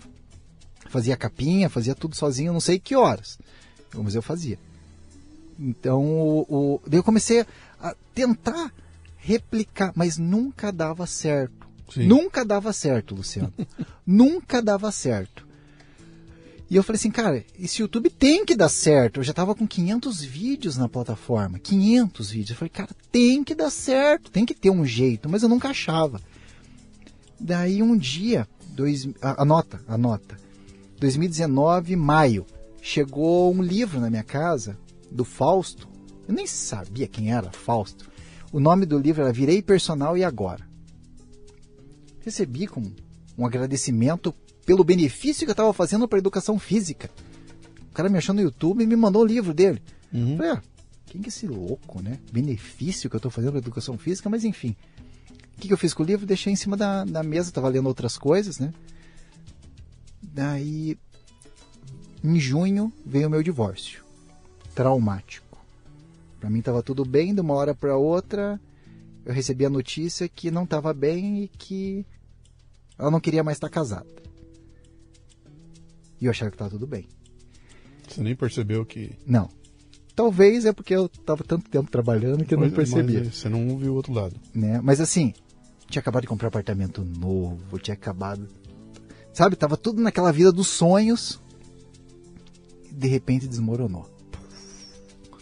Não era mais casado, porque o casado, dentro da área de personal, é um status interessante, porque hoje, pra mim, isso não importa mais porque eu já tenho um nome no mercado, mas assim, a gente atende muitas mulheres, esposas de Sim. pessoas que patrocinam. Sim. Se tem um cara que é baladeiro, festeiro, solteiro, ou um cara casado, sério, certinho, sabe? Sim. Então tem lá, depois que eu casei, minha carreira de personal não foi só por causa disso, mas assim, é associado. Eu não tinha onde morar, fui morar num, num quarto com o meu primo, dividindo um, um banheiro em três pessoas. Uma casa legal, mas assim, era um Airbnb, né? E tava sem carro, divorciado, isso em 2019. Daí eu vi aquele livro, virei personal e agora, né? Peguei e fui ler. Ele falou assim: o futuro está no treinamento para os idosos. Eu falei, "É esse Fausto aí, né? Isso era julho. Eu falei assim, cara, eu já dou treino para idoso, eu gosto de dar treino para idoso, eu adoro atender os idosos. Acho que eu vou começar a fazer vídeo para idoso no YouTube. Mas idoso não tá no YouTube, Luciano. Sim. YouTube é coisa de moleque. Era, Daí- né? Era, né? Daí eu falei assim, tá, mas para eu falar para idoso, eu preciso ter propriedade para isso. Uma coisa é você atender idoso rico numa academia, outra coisa é você saber a realidade do Brasil na terceira idade, né? É, eu não sei nem o termo que se usa. Os idosos, terceira idade, maduro, não sei nem o termo que usa. É asilo, é instituição de longa permanência para idosos. Como que chama isso? Eu não tava. Eu sabia atender, sabia quais eram as necessidades, sabia onde que ele sentia dor, o que, que era problema da coluna, o que, que é um osteófito, o que, que é um problema cardíaco. Eu sabia, mas não sabia a realidade nacional. E daí eu tava naquela fase assim, tipo, perdido, né, cara? Tava divorciado, tava. É, baixei aqueles aplicativos de relacionamento lá. Tava numa vida maluca, né? E daí eu fui no mercado, coloquei um fone de ouvido ouvindo o Leadercast. Daí em outubro de 18 você entrevista um tal de Williams Fiore. Sim. Williams Fiore. William Fiore. E eu lembro qual gôndola eu tava no mercado quando eu ouvi ele falando, ah, então, terceira idade é um negócio, tem um grupo no Facebook, um grupo não sei aonde. Eu falei, cara, tem um. Ele falou, tem um, um podcast, chama Gerocast. Sim. Luciano, em um mês eu escutei acho que uns 200 Gerocast. Eu já tava por dentro das Sim. coisas. Daí eu comecei a mandar e-mail pra esse tal de Williams. Manda e-mail, e-mail, e-mail, e-mail. E o Williams nada de me responder, cara. E daí cada dia eu mandava um e-mail com um título diferente, que nem eu mandei pra você. Dia 26 eu tô aí, né? Uhum. Mandei um e-mail, tudo e-mail criativo, assim, o cara nada de me responder. Eu falei, pô, esse Williams aí... Fa- Faz uma pausa aqui, só porque isso aqui é bom o pessoal saber como é que você veio parar aqui. Ele mandou um e-mail pra mim dizendo, cara, sou fã, escuto, papai, dia 26 eu tô aí, será que eu podia te visitar? Porque eu sou personal, papai tem um canal no YouTube, né? eu falei, pô, deixa eu olhar, né? Aí, enquanto tava aberto o teu e-mail, eu abri o teu canal, olhei e falei, cara, peraí, é, é personal pra veinho, cara, esse tema me interessa demais. Aí eu voltei e falei, ó, tudo bem, eu te recebo, e se você vier, a gente grava até um Leadercast. Falei, pô, eu não acredito. Eu falei, cara, o assunto, cara. o assunto me interessa demais, né, cara? E aí estamos aqui hoje. Cara, eu Só uma escutei todos os Leadercast, cara. Aham. Todos os Leadercast. E ele. E, e muito do que eu sou hoje veio do Café Brasil e do Leadercast. Uhum. E, e daí o Williams pegou e falou isso, eu mandava e-mail pra ele, ele não respondia até que um dia. Ele entrou nessa caixa de e-mail que ele não usava mais e viu aquele monte de e-mail meu, né? Ele falou, pô, Aurélio, desculpa, né? Mas, cara, eu tô vendo aí o que, que você vem fazendo. Eu vou te colocar no grupo. Mas eu não sabia quem estava no grupo, Luciano. Eram os professores do Einstein, do Sírio, dos cursos de gerontologia, de geriatria, geriatras. Eu falei, o que, que eu estou fazendo no meio desses caras? E de repente todo mundo trocando ideia e conversando, eu entrei no meio, quando eu vi eu estava no meio do grupo Envelhecimento 2.0 do Williams Fiore. Do nada, e me envolvido e fazendo live com os caras e negócio. E daí, de repente, em março, o que acontece? Março de 2020? Ué, pandemia, pô. Pandemia, pô. Pandemia. Pandemia, pô. Cara, você pega lá um idoso, coloca ele trancado dentro de uma casa. Sim. Ó, só para abrir um parênteses, eu faço escalada esportiva. Meu antebraço é muito forte, mas muito forte. Tem mais força no antebraço que qualquer outro músculo do corpo. Quando eu sofri um acidente de moto, engessei o braço, o braço ficou uma semana engessado. Atrofiou. Virou gelatina o músculo. Um cara jovem, de 30 e poucos anos, atleta, uma semana com uma- o braço parado, o braço virou gelatina. Imagine um idoso que tem dificuldade de criar e de manter massa muscular, ficando um mês dentro de casa. Um ano dentro de casa. E daí o cara começou a sentir dor, começou a sentir isso e aquilo. E a família ou ele mesmo começou a procurar alongamento para idoso na internet. Exercício para idoso. E eu já tinha começado a gravar por conta do livro que eu recebi do Fausto e do Gerocast e do, da, do Leadercast com o Williams Fiore. Então, uma coisa foi juntando a outra, eu, eu fui apresentado ao Williams por você. Sim. Inclusive hoje eu vou jantar com o Williams Ah. vou conhecer ele pessoalmente, Um né? abraço pra ele. E, e para mim foi muito, foi muito emocionante, Luciano, porque foi esse ciclo. Daí eu me posicionei, que nem você gosta de se posicionar. Eu me posicionei, eu falei assim: esse YouTube agora é de exercício para idoso. Mas daí começou a surgir os problemas, Luciano. Porque você fala assim: ah, tudo dá certo, né? Eu coloquei lá um exercício sentado na cadeira, um outro em pé. Os caras assim, pô, Aurélio, eu não consigo fazer exercício em pé. Eu falei, ah, então eu vou fazer só exercício sentado. Daí o pessoal escrevia embaixo, ah, Aurélio, esse exercício é muito fácil, sentado, eu quero exercício em pé. Daí quando eu fazia um vídeo, eu agradava metade e desagradava a outra metade. Eu falei assim, cara, quando você começa a crescer, você tem que começar a escolher para que lado você vai. Se você tentar agradar todo mundo, você vai ficando superficial. Você vira um, né, um, um, um, um- um nada, né? Porque para agradar Sim. todo mundo, eu não posso mergulhar profundamente em nenhum assunto. Eu tenho que ficar sempre Sim. na casquinha lá em cima, né? Mas aí assim, eu tinha que fazer exercício que fosse eficiente e seguro pro cara fazer em casa. Sim. Daí os caras perguntam, pô Aurélio, mas fazer exercício para idoso em casa é seguro? Eu falei, não, a melhor coisa é contratar um personal. Né? Sim, mas já que 200 reais a hora, Sim. né? Três vezes por semana ou cinco vezes na semana, faz as contas. Sim, mil reais por semana, tá aí, É, quatro, 4 mil, mil por reais mês. 4 mil por mês. Uma festa. Daí, em segundo lugar, é uma academia, Sim. com um professor presencial corrigindo. Agora, quando a gente chega numa situação de guerra, de pandemia, Você não pode sair de casa. não pode sair de casa. Eu coloquei lá, caminhada em casa para idosos. Uhum. É uma aula de ginástica fácil para fazer em casa. Daí começou a dar certo. Mas daí, para resolver aquele problema, eu, eu coloquei, eu criei níveis. Nível 1, 2, 3 e 4. Nível 1 é sentado, nível 2 é em pé, se segurando na cadeira, nível 3 é solto, e nível 4 é com pezinho, saquinho de açúcar, de sal. Luciano, o negócio deu tão certo. Porque daí o cara batia o olho e falava assim, ah, isso aqui é nível 1? Não, eu sou do nível 3. Teve gente que começava no nível 1 e hoje está no 4. O pessoal comenta. Tem outros que estão muito comprometidos que vão ficar só no 1. Só que daí resolveu o problema da briga. Então toda semana eu posto Sim. quatro vídeos. Um em cada um, nível. Um para cada nível. Legal. Um para cada nível.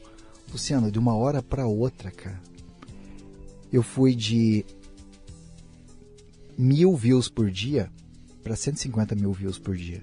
Que barato. E você não fez nenhuma ação de propaganda, nada disso? Nunca, foi, nunca, nunca. Orgânico. Isso foi orgânico. Orgânico, Isso foi orgânico. orgânico. Ah. Porque não tem como. Até o pessoal do YouTube entrou em contato comigo e falou assim: Aurélio, não quer fazer anúncio?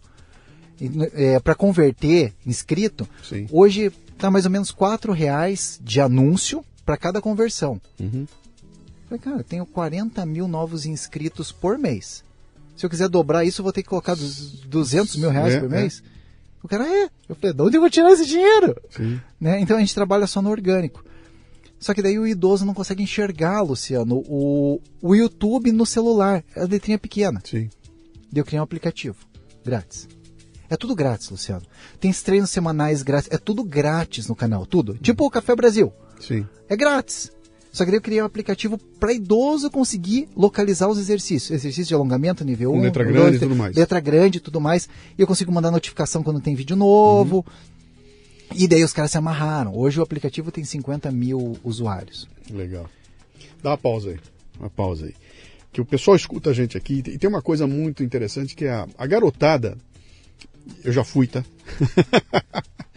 Eles não fazem ideia do que é essa limitação que vai surgindo com a idade, cara. Não. Que são coisas que não passam pela minha cabeça. Nunca passou Não. pela minha cabeça até o dia em que a chave do carro caiu da minha mão.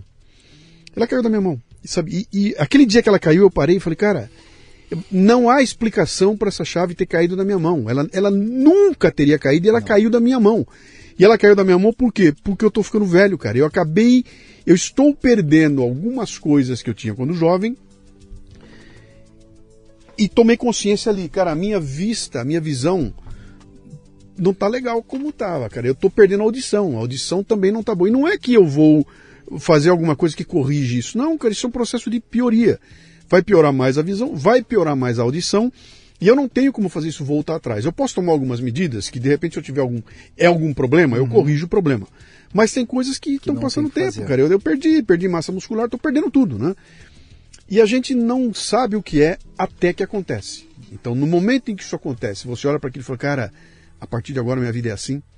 É, A partir de agora eu saio para andar na rua e eu já não tenho. Cara, se eu cair sentado ali no chão, vai ser um estrago. Cara, Coisa que até. talvez 20, 10 seja a última atrás- queda. Pode ser. Pode ser, cara. E aí você não passa pela cabeça. Até que acontece. Está entre as né? principais causas de morte. Que é a queda. É a queda. Sabe? Que para um moleque de 30 anos, que bobagem, cara. Meu, aos 64, o meu equilíbrio não é mais o que era quando eu tinha 30. E você só percebe isso quando você está andando na rua e fala, "Ué, que é isso? Como é que eu, como é que eu dei uma balançada aqui? Por que, que eu balancei? Eu balancei porque a máquina está sentindo a, a coisa da idade, né? Ela está sentindo o impacto. Então é muito difícil você ah, deixar claro para um moleque de 17 anos de idade, de 20 anos de idade, de 30 anos de idade, que o que ele fizer naquele momento é que vai dar esse benefício com 64 anos de idade. Você vai falar moleque de 20 anos, cara, ó, faça assim, porque aos 64 você vai estar bem. Meu, eu vou me privar de um, de um, de um, de um prazer neste momento para algo que eu vou acontecer comigo daqui a 44 anos. Ah, quando chegar lá eu me viro. Né? Ah, e se ficar mal a visão, eu boto um óculos. E daí? Ah, vai cair o, ouvido. Ah, se ficar ruim, eu boto um aparelhinho. É como se fosse uma coisa simples. E não é, cara. E a hora que isso acontece com você, e você. Pera um pouquinho. Eu- eu- em algum lugar o estresse ele, ele, ele aparece, né? Então, com esse negócio da pandemia, essa coisa toda, de repente, nos últimos meses, começou a me doer aqui em cima do dente da frente. Doer, aperta e dói. Eu, cara, que coisa é essa? Peguei e fui no dentista. O cara fez todos os exames lá e falou, cara, teu dente não tem nada, mas ele está desgastado aqui embaixo. Você está batendo o dente à noite? Eu falei, pô, eu tô, cara. Você fica parado quietinho, teu dente tá Tá. Ó, você tá com algum problema aí, vamos olhar isso aí, vou olhar. Bom, eu vou fazer uma plaquinha para você botar a plaquinha. e aí você dorme com a plaquinha e eu, pô, que legal, cara. Já imaginei ali um trequinho de silicone, né? Pá, pá, pá. Ué, vamos lá, né? Então você, dá- você dorme com a plaquinha e ele vai parar de. Ah, tá legal, maravilha. E eu vou lá e faço a plaquinha. E o cara me vem com uma porra de uma placa de acrílico dura, cara, que é uma merda. Eu enfio aquele negócio na boca pra dormir, cara. A hora que eu deito pra dormir com aquele, aquele treco enfiado. Aquele é horrível, cara, é horroroso. Eu sei que eu vou me acostumar. Isso vai acabar. Aliás, ele deu um exemplo até interessante. Ele falou, cara, você acha que teu pé acostumou com o sapato? O teu pé gosta de estar no sapato, né? Ele acostuma com o tempo, né? Só que no momento em que você é obrigado a recorrer a esse tipo de coisa, cara, botar um óculos pela primeira vez, ele incomoda, cara. é um sa- Tem limitações, sabe? A hora que eu tiro, eu perdi um pouco da minha visão, né? A hora que eu botei a placa na minha boca para dormir, eu não consigo ficar a noite em claro, porque aquela não deixa dormir, né?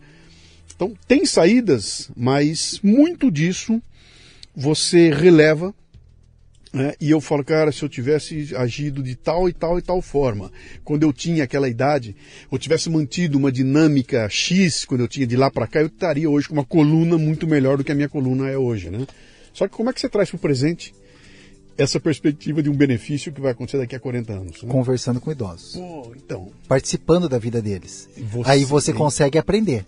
porque você vai Com ver, experiência. você está vendo ali, tá, tá, você está vendo ali eles te explicarem Sim, E- e- você vê isso na prática. Você vê um Abílio Diniz com 80 e poucos anos, saradão, Sim. saradão. Daí você escuta lá o, o- o- ele falando, ele fala assim, cara, eu vou no churrasco. Mas do dia que eu como churrasco, eu não vou comer lasanha à noite. Sim. Sabe? Você vê um Abílio Diniz falando isso, fazendo exercício cinco vezes por semana. E você vê, que nem eu fui andar de bicicleta com um amigo que agora é teu fã, o Ângelo. Ele tem 61 anos. A gente foi andar de bicicleta.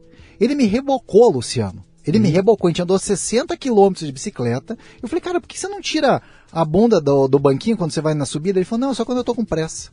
E eu sofrendo, cara. Ele teve que reduzir o ritmo para eu poder acompanhar. O cara com 61 anos. E eu ando de bicicleta, faço escalada esportiva, faço um monte de atividade física. Muita atividade física. E o cara me dando um pau. Daí você pega outro cara de 40 anos que não consegue correr um quarteirão. Sim.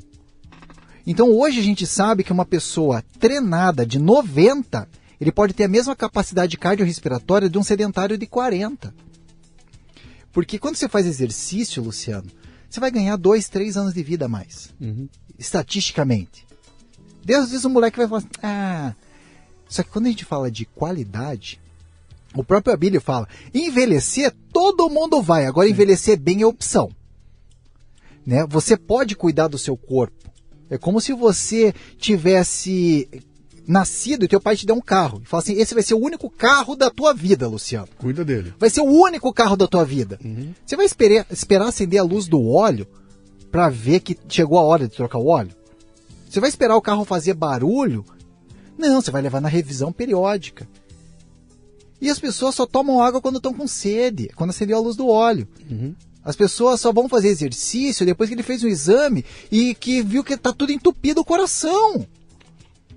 Então as pessoas não se cuidam, Luciano. A partir do momento que tiver essa preocupação de se cuidar, as pessoas, essas pessoas que são cada vez menos os jovens que estão fazendo exercício para cuidar da saúde, não para cuidar da estética, Está dizendo que é cada vez menos, é isso? cada vez menos.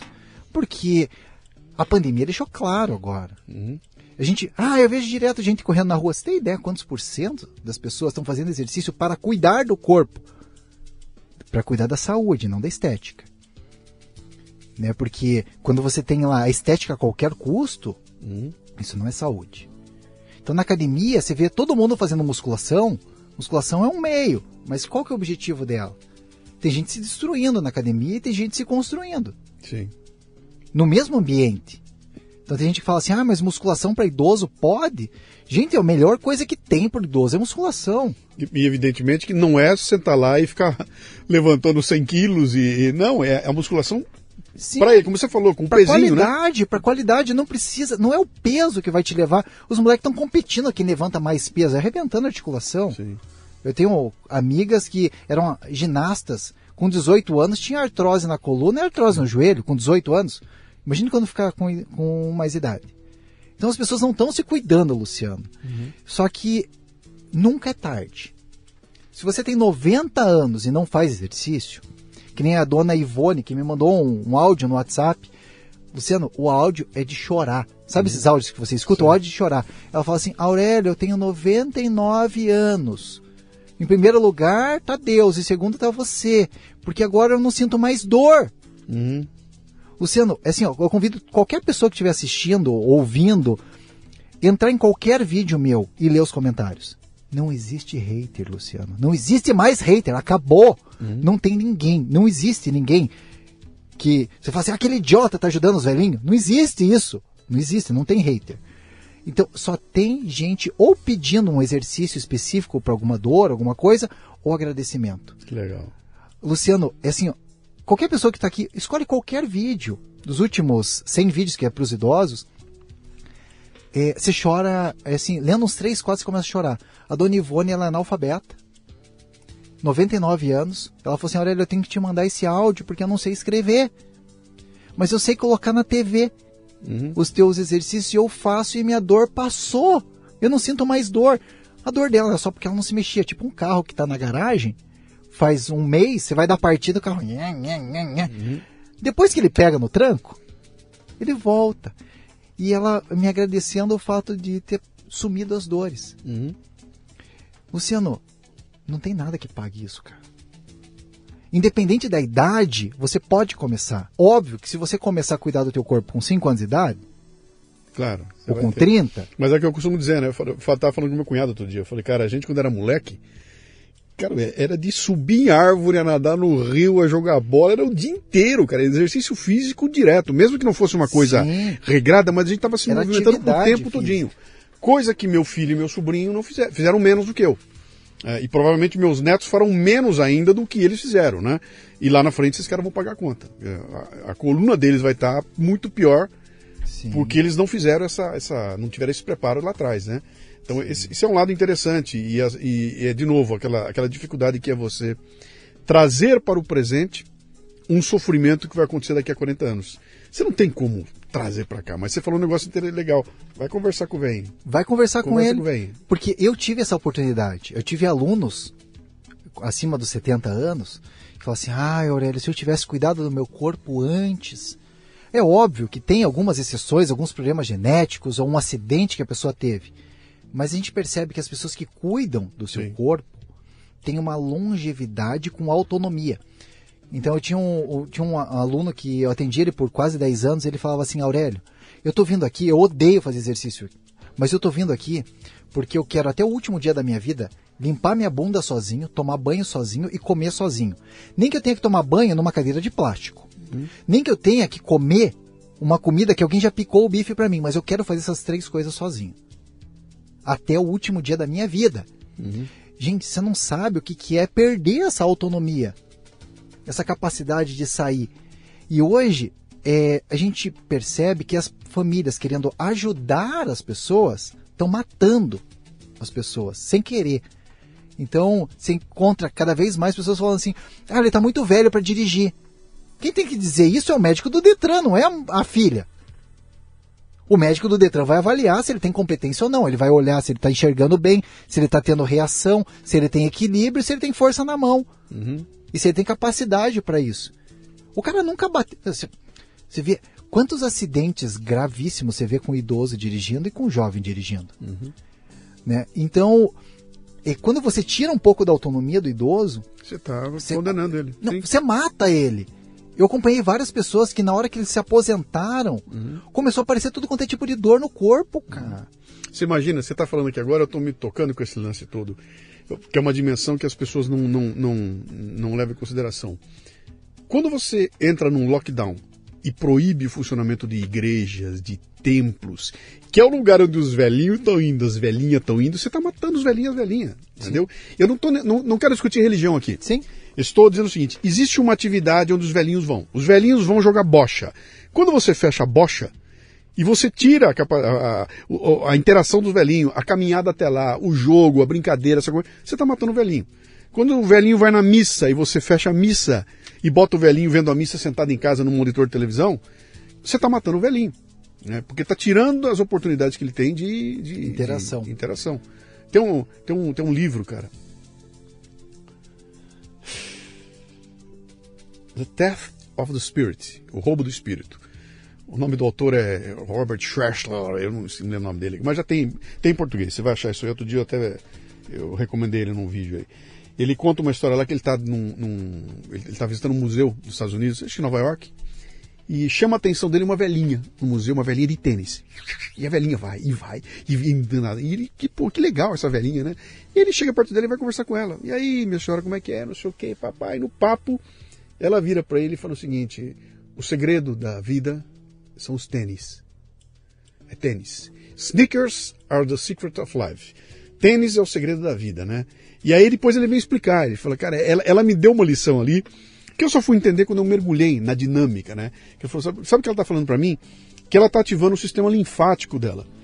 Aí, entendeu? Você tem, dois sistemas circulatórios. Um é o sangue com o coração bombeando e o outro é linfático, que não tem máquina bombeando. O que bombeia o linfático é o movimento. E no momento que a velhinha bota o tênis e começa a se mexer, tudo isso é, é, é ativado. É o melhor exercício do mundo é caminhada. Sim. O melhor exercício do mundo é a caminhada. Eu posso falar isso mil vezes. Uhum. O melhor exercício do mundo é a caminhada. Não tem nada melhor do que isso. Nosso corpo foi feito para caminhar, Luciano. Nosso corpo foi feito para caminhar. A gente vai envelhecer. Agora, ficar velho é opcional. Uhum. A gente pode ganhar mais idade. Só que quando a gente fala assim, o velho, velho é aquela coisa que não serve para mais nada, você joga fora. Sim. A gente tem que fazer de tudo para manter a qualidade. Se a gente encontra carro de 1920 em perfeito estado de conservação, uhum. rodando perfeito. E a gente vê carro com que um Uber rodou um ano é. que não presta para nada. Então, assim, se o teu corpo você usar em excesso ou não usar, ele vai quebrar. Sim. Então, a caminhada é um excelente, excelente. Então, assim, quem está aqui pode pegar simplesmente o celular e ver quantos passos você está dando por dia. O ideal é dar no mínimo, no mínimo 5 mil passos por dia, Luciano. 5 mil passos por dia. E sabe qual é a média das pessoas que eu pedi para calcular recentemente aí? 400, 500 passos por dia. Um décimo. O que o, o vários cientistas recomendam é 10 mil passos por dia. Mas eu acho isso meio utópico, sabe? Uhum. Até para mim, dando aula em pé, trabalhando, dar 10 mil passos por dia não é fácil. Mas 5 mil passos já é um tempo relativamente assim aceitável. As pessoas não estão dando nem 400 passos por dia. É, vai gerar, vai ser uma geração, essa geração de adolescentes, jovens ou adultos que estão fazendo home office, eles não nem descem mais a escada para buscar comida. Sim. Não fazem mais comida, pedem, não vão mais no mercado escolher fruta, Luciano. Acabou, não tem mais movimento. Não tem mais movimento. Uhum. É a falência do corpo. É a falência do corpo. Eu acho que essa vai ser a, a sexta onda que estão falando, né? Sim. Eles falaram até da quinta onda. Agora, é, essa, essa eu acredito que vai ser a sexta onda. Porque se você joga no Google, no Google Trends, escreve lá dor nas costas. Sim Cara, foi o maior pico de dor nas costas que a gente já teve Eu na imagino. história da humanidade.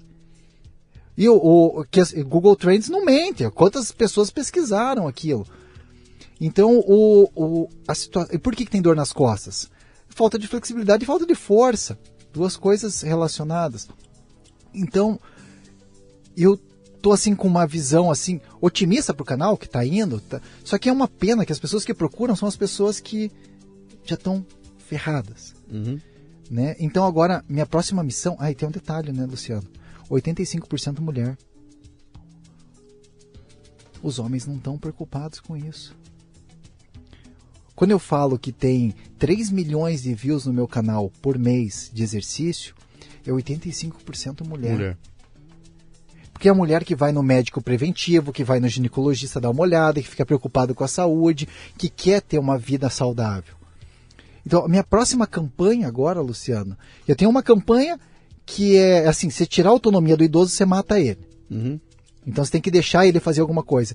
E a segunda bronca, a segunda campanha é assim: como fazer para os homens, para a gente salvar esses homens, para eles fazerem um pouco de exercício, né? Como fazer isso acontecer, sabe? Porque até você comentou da, das igrejas, eu coloquei assim no, no YouTube uma, uma pesquisa quando eu faço uma pesquisa lá, normalmente tem 8 mil respostas. É absurdo, assim, né? E no, naquela comunidade do YouTube. Eu perguntei assim: o, qual é a primeira coisa que você quer fazer quando a pandemia acabar? Eu coloquei isso na hora do primeiro lockdown lá, né? Sim. O que mais repetiu, Luciano, que ganhou estourado? Ir no culto ou ir na igreja? Né? Ir no culto ou ir na igreja? Uhum. Isso que ganhou estourado. Porque é um ambiente social. Agora, o fato de caminhar até a igreja uhum. também é um exercício. Claro. O, Olha, Luciano. Não, a meditação, tô... cara, a meditação lá durante meditação, o culto, sabe? Você. Conversar você... com as pessoas, sim, sim, ela sim. sai de lá mais calma. Sim, sim, sim. Ouvir instrução. Sim. É, é... Olha, Luciano, é... eu estou bem preocupado com esse futuro da saúde. Sim. Eu não vejo óbvio que as pessoas têm outras coisas para se preocupar agora. O que, que ele vai comer, o que, que ele vai fazer, o que, que ele vai trabalhar. Só que o corpo está ficando de lado. Uhum. E a conta vai aparecer. Se você jogar no Google Trends, escrever uhum. dor nas costas e olhar para aquele gráfico, você vai se apavorar. Uhum. E assim, ele teve uma tendência de alta, caiu, agora está subindo de novo. Só que num ponto duas vezes superior do que de antes, sendo que 80% é uma, é uma, antes é uma, da pandemia, pandemia, É uma pandemia nova, pandemia de dores. De dor generalizada no corpo. Assim Só que daí vem outras coisas junto, vem questões hormonais, que estão desequilibradas, vem questões. é, porque se você não faz exercício físico, você também não tem a sua endorfina, a sua serotonina direito, você já não dorme direito, Sim. começa a ter síndrome do pânico, começa a vir um monte de coisa. E, e as pessoas não entenderam que sem o corpo a mente não funciona. Então a, a, a minha maior emoção hoje, Luciano, é ler os comentários. E eu convido todo mundo que está assistindo aqui, digita lá Aurélio Alfieri lá, ou põe só Aurélio Como aproveita, já, já dá o link aqui. Como é que é? Aurélio Alfieri. Alfieri. Aurélio, é, o teu canal chama Aurélio Alfieri. Aurélio Alfieri. Tudo Tá. Aurélio Alfieri, Instagram Aurélio Alfieri. É Alfieri, é isso? Alfieri. A-L... F-I-E-R-I. Tá. Alfieri. Mas se colocar só Aurélio já, já tá aparecendo. Eu só perco pro dicionário por enquanto. Tá. Essa é a história da sua vida, cara. Não tem jeito, bicho. Mas, Essa é a sua Luciano, história. É, é- é assim, é, é uma emoção estar aqui nessa sala de um jeito tão absurdo, Luciano, porque assim, tanta gente já sentou nessa cadeira, cara. Nossa, você é o do... cen- Como é que é? Do centésimo... Cent... Vigésimo. O, o, décimo nono. Do centésimo... 219, vai? É o seu- ou 220, alguma coisa assim. Luciano, é assim, ó, assim. o- eu tinha o sonho de vir aqui. Uhum. Depois que o meu Clink veio, eu falei assim, o meu sonho, eu falei assim, agora não tem como mais. não tem como, como que eu vou lá, né? Eu- mas assim, cara, é, eu sabia que eu tinha essa missão de tentar. É, é assim, a gente vai lembrar disso que eu tô falando, Luciano. O, quem tá ouvindo, quando tiver dor nas costas, vai lembrar que eu tô falando. 80% da população já tinha sofrido ou sofria de dor nas costas, da população adulta antes da pandemia. 80%. E a busca no Google dobrou, Luciano. Só que eu tô falando dor nas costas, é só a pontinha do iceberg, cara. É só a pontinha do iceberg. Porque vem outras coisas junto, problema cardiovascular, coração com veia entupida, insônia, depressão, ansiedade. Luciano, o pico de ansiedade, o Alexandre Cury deve estar vendendo livro de ansiedade Sim. um monte, cara. Porque, é assim, estão vindo outras coisas junto. Eu não estou dizendo que é, é, faz parte, é como se a gente estivesse saindo de uma guerra. Né? É, Eu não estou dizendo que é, politicamente foi feito certo ou errado. Não, não. Independente do que foi feito, a gente tem que analisar a consequência. Ação, reação. Então, assim, se as pessoas estão fazendo menos atividade física, isso no planeta inteiro Uhum. elas vão sofrer consequências se não tiver uma política, porque assim, as crianças estão fazendo é, aula online em casa, Sim, né? Como sim. que faz educação física online, Luciano? É. Eu, eu- eu- uma amiga mandou outro dia, uma conhecida mandou um vídeo do filho fazendo aula de natação na sala. Ó, esse professor merece o Oscar. Olha só, o professor É. que está dando aula de natação aí pela internet na sala. É, eu vou te indicar para o Oscar porque você merece. E quem dá aula para criança, Luciano, Sim. merece o Oscar. Agora, quem dá aula para criança na pandemia, Pois é, cara, manter atenção e disputar com tudo, tudo que tem na mão dela, né? Ela tem cores, tem tem tem tem uma é, é muito complicado. É um mundo é um mundo em transição, cara. Alguma coisa vai acontecer aí. Eu, eu, eu tem um tem um tem um filme, cara. Eu não vou lembrar o nome desse filme agora, que acho que é até com o Bruce Willis, que trata um, do pessoal que, que vive num universo paralelo. Então, é, a heroína é uma moça linda, maravilhosa, quando o cara vem pra vida real, um gordão sentado em cima na, na sala dele, com mil monitores e volta com o, o, o sorvetão na mão dele. A vida do cara é aquilo, ele só levanta na, pra ir na porta pegar comida e voltar. Então ele passa o dia trancado num quarto, vivendo num universo paralelo e comandando com o teclado ali aquela vida. Então o movimento está lá. As coisas acontecem nesse universo paralelo jogando o game dele, né? Mas ele em si é um tá completamente fora, né? Tá todo e, e- e a gente vê que essas coisas estão acontecendo com mais com mais frequência. com mais frequência, cara. O dia que inventaram o controle remoto para televisão começou a mudar ali, né? Sem fio, né?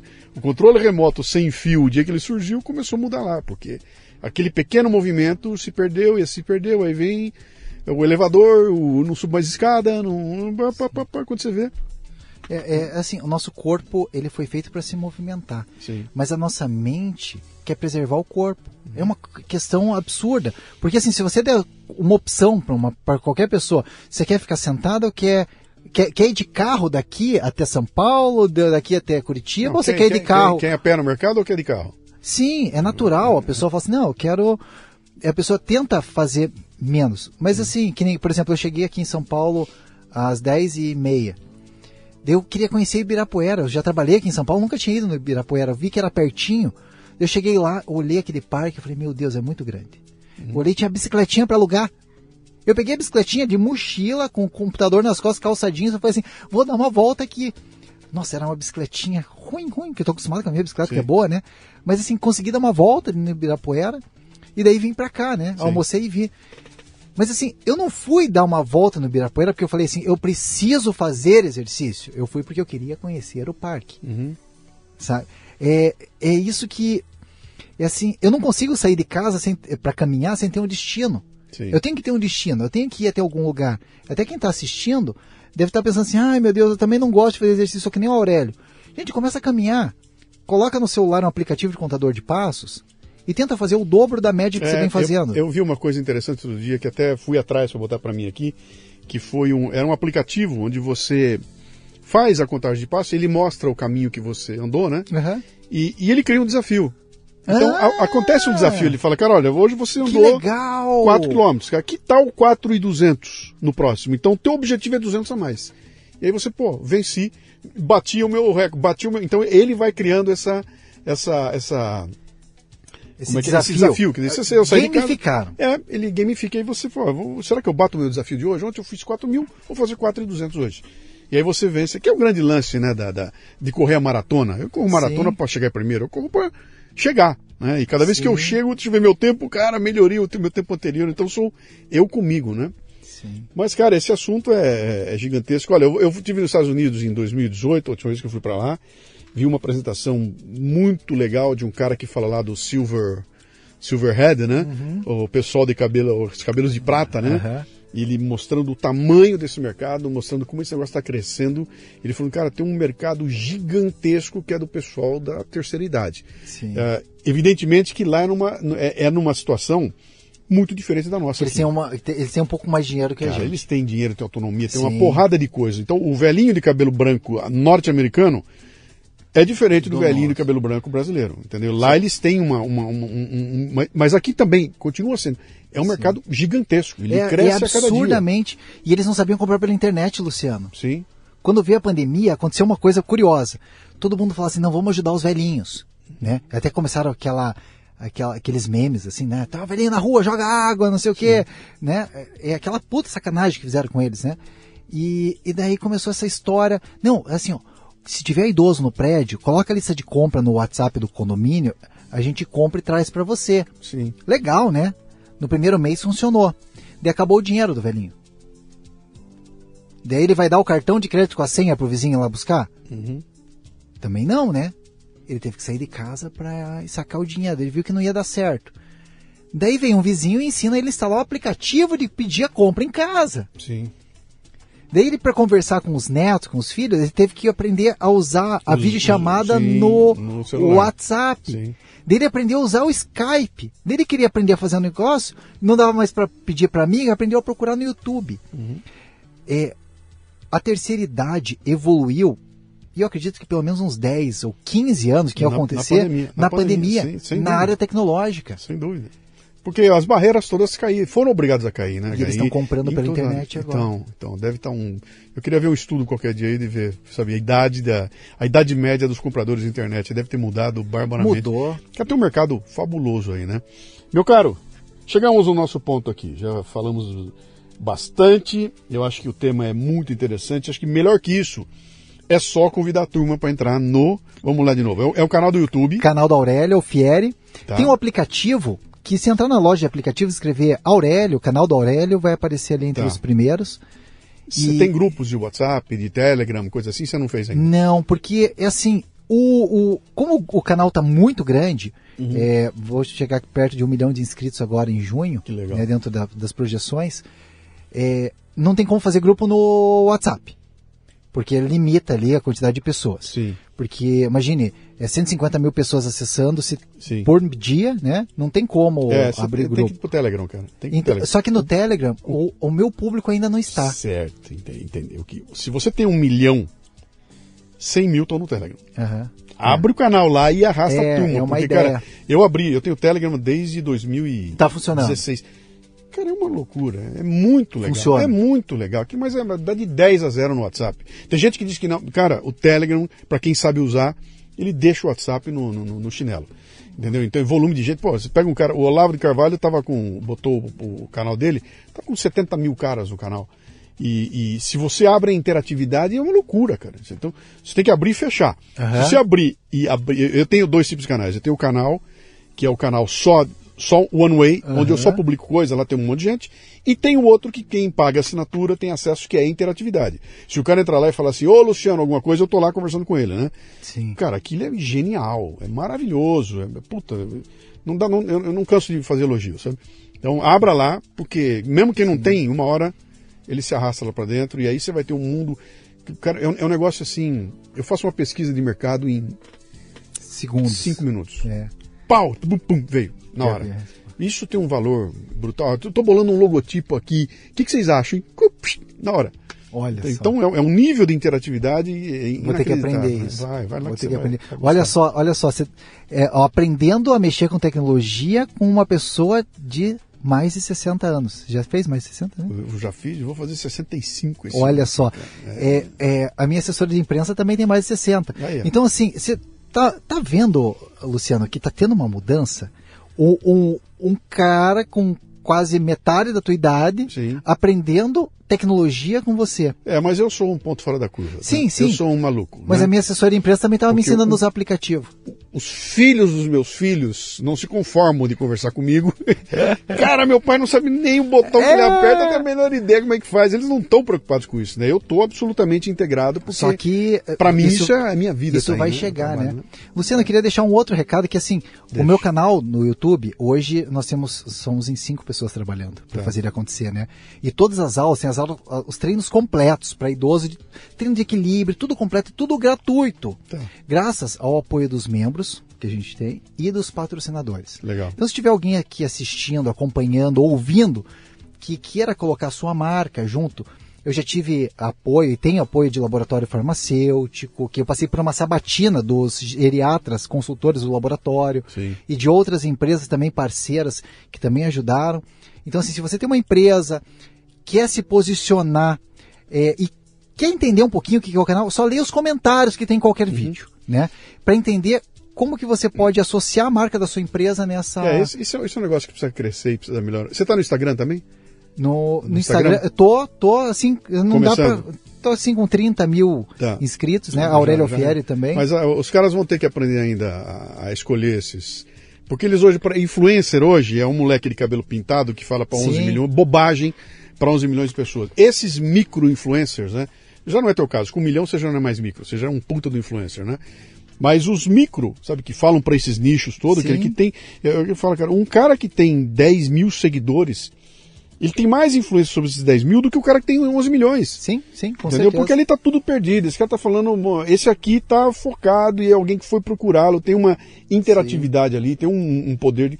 E aí, para um anunciante sacar isso aí, só que vai ter que mudar uma geração inteira de, Sim. de gente lá para essa coisa entrar. Bom, meu caro, Muito obrigado, muito obrigado pela presença aqui. De novo, Aurélio Alfieri. Alfieri. Entrem no YouTube, entrem para conhecer.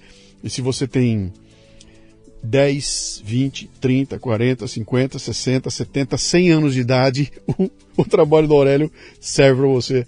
E, cara, isso é um trabalho social, viu, bicho? Tua, tua, tua missão é, é, é, cumpre com uma, uma, um, um pedaço que a sociedade precisa de mais, cara. Você, se tivesse mais gente focada em, em criar essa consciência, cara, caía o uso do SUS, caía o uso de medicina, caía, caía a incidência de doença. A gente estava numa condição muito diferente aí das pessoas é criar essa consciência de que, bicho, eu preciso pensar em mim.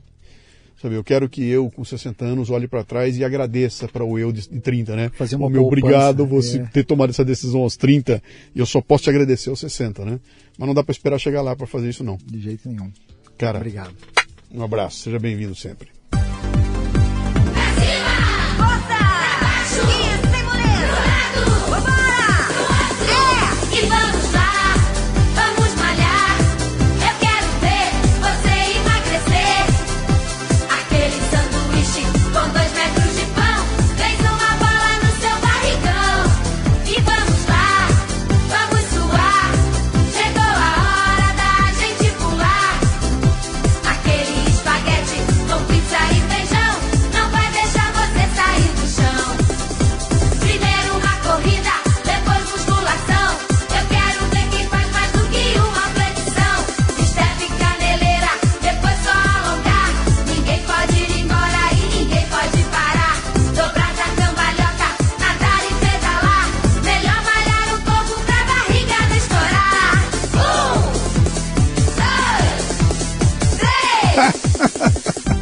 E aí, barrigudo, vamos malhar, hein?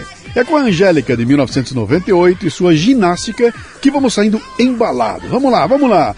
Mas olha aqui, ó, se você tem a minha idade, bicho, não entra no ritmo da Angélica, não. Não vai dar certo.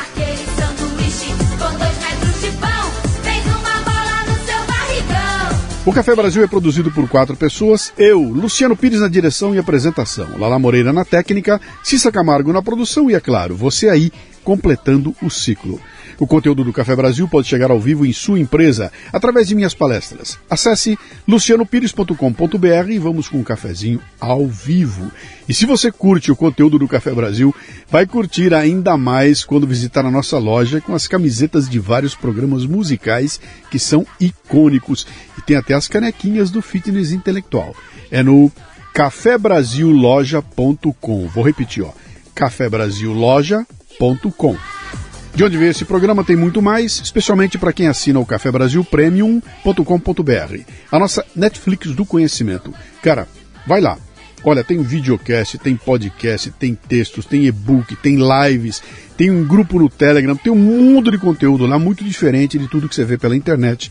Ali você vai aprender a praticar o fitness intelectual para malhar o cérebro. Acesse confraria.café, vem conhecer todos os planos, vem com a gente, ó. Mande um comentário de voz no WhatsApp no 11 96429 4746. E também estamos no Telegram com o grupo Café Brasil. Para terminar, uma frase de Luciano Pires, inspirado pelo dado Schneider. Pratique o fitness intelectual. A barriga pode ser de chope, mas o cérebro tem de ser tanquinho.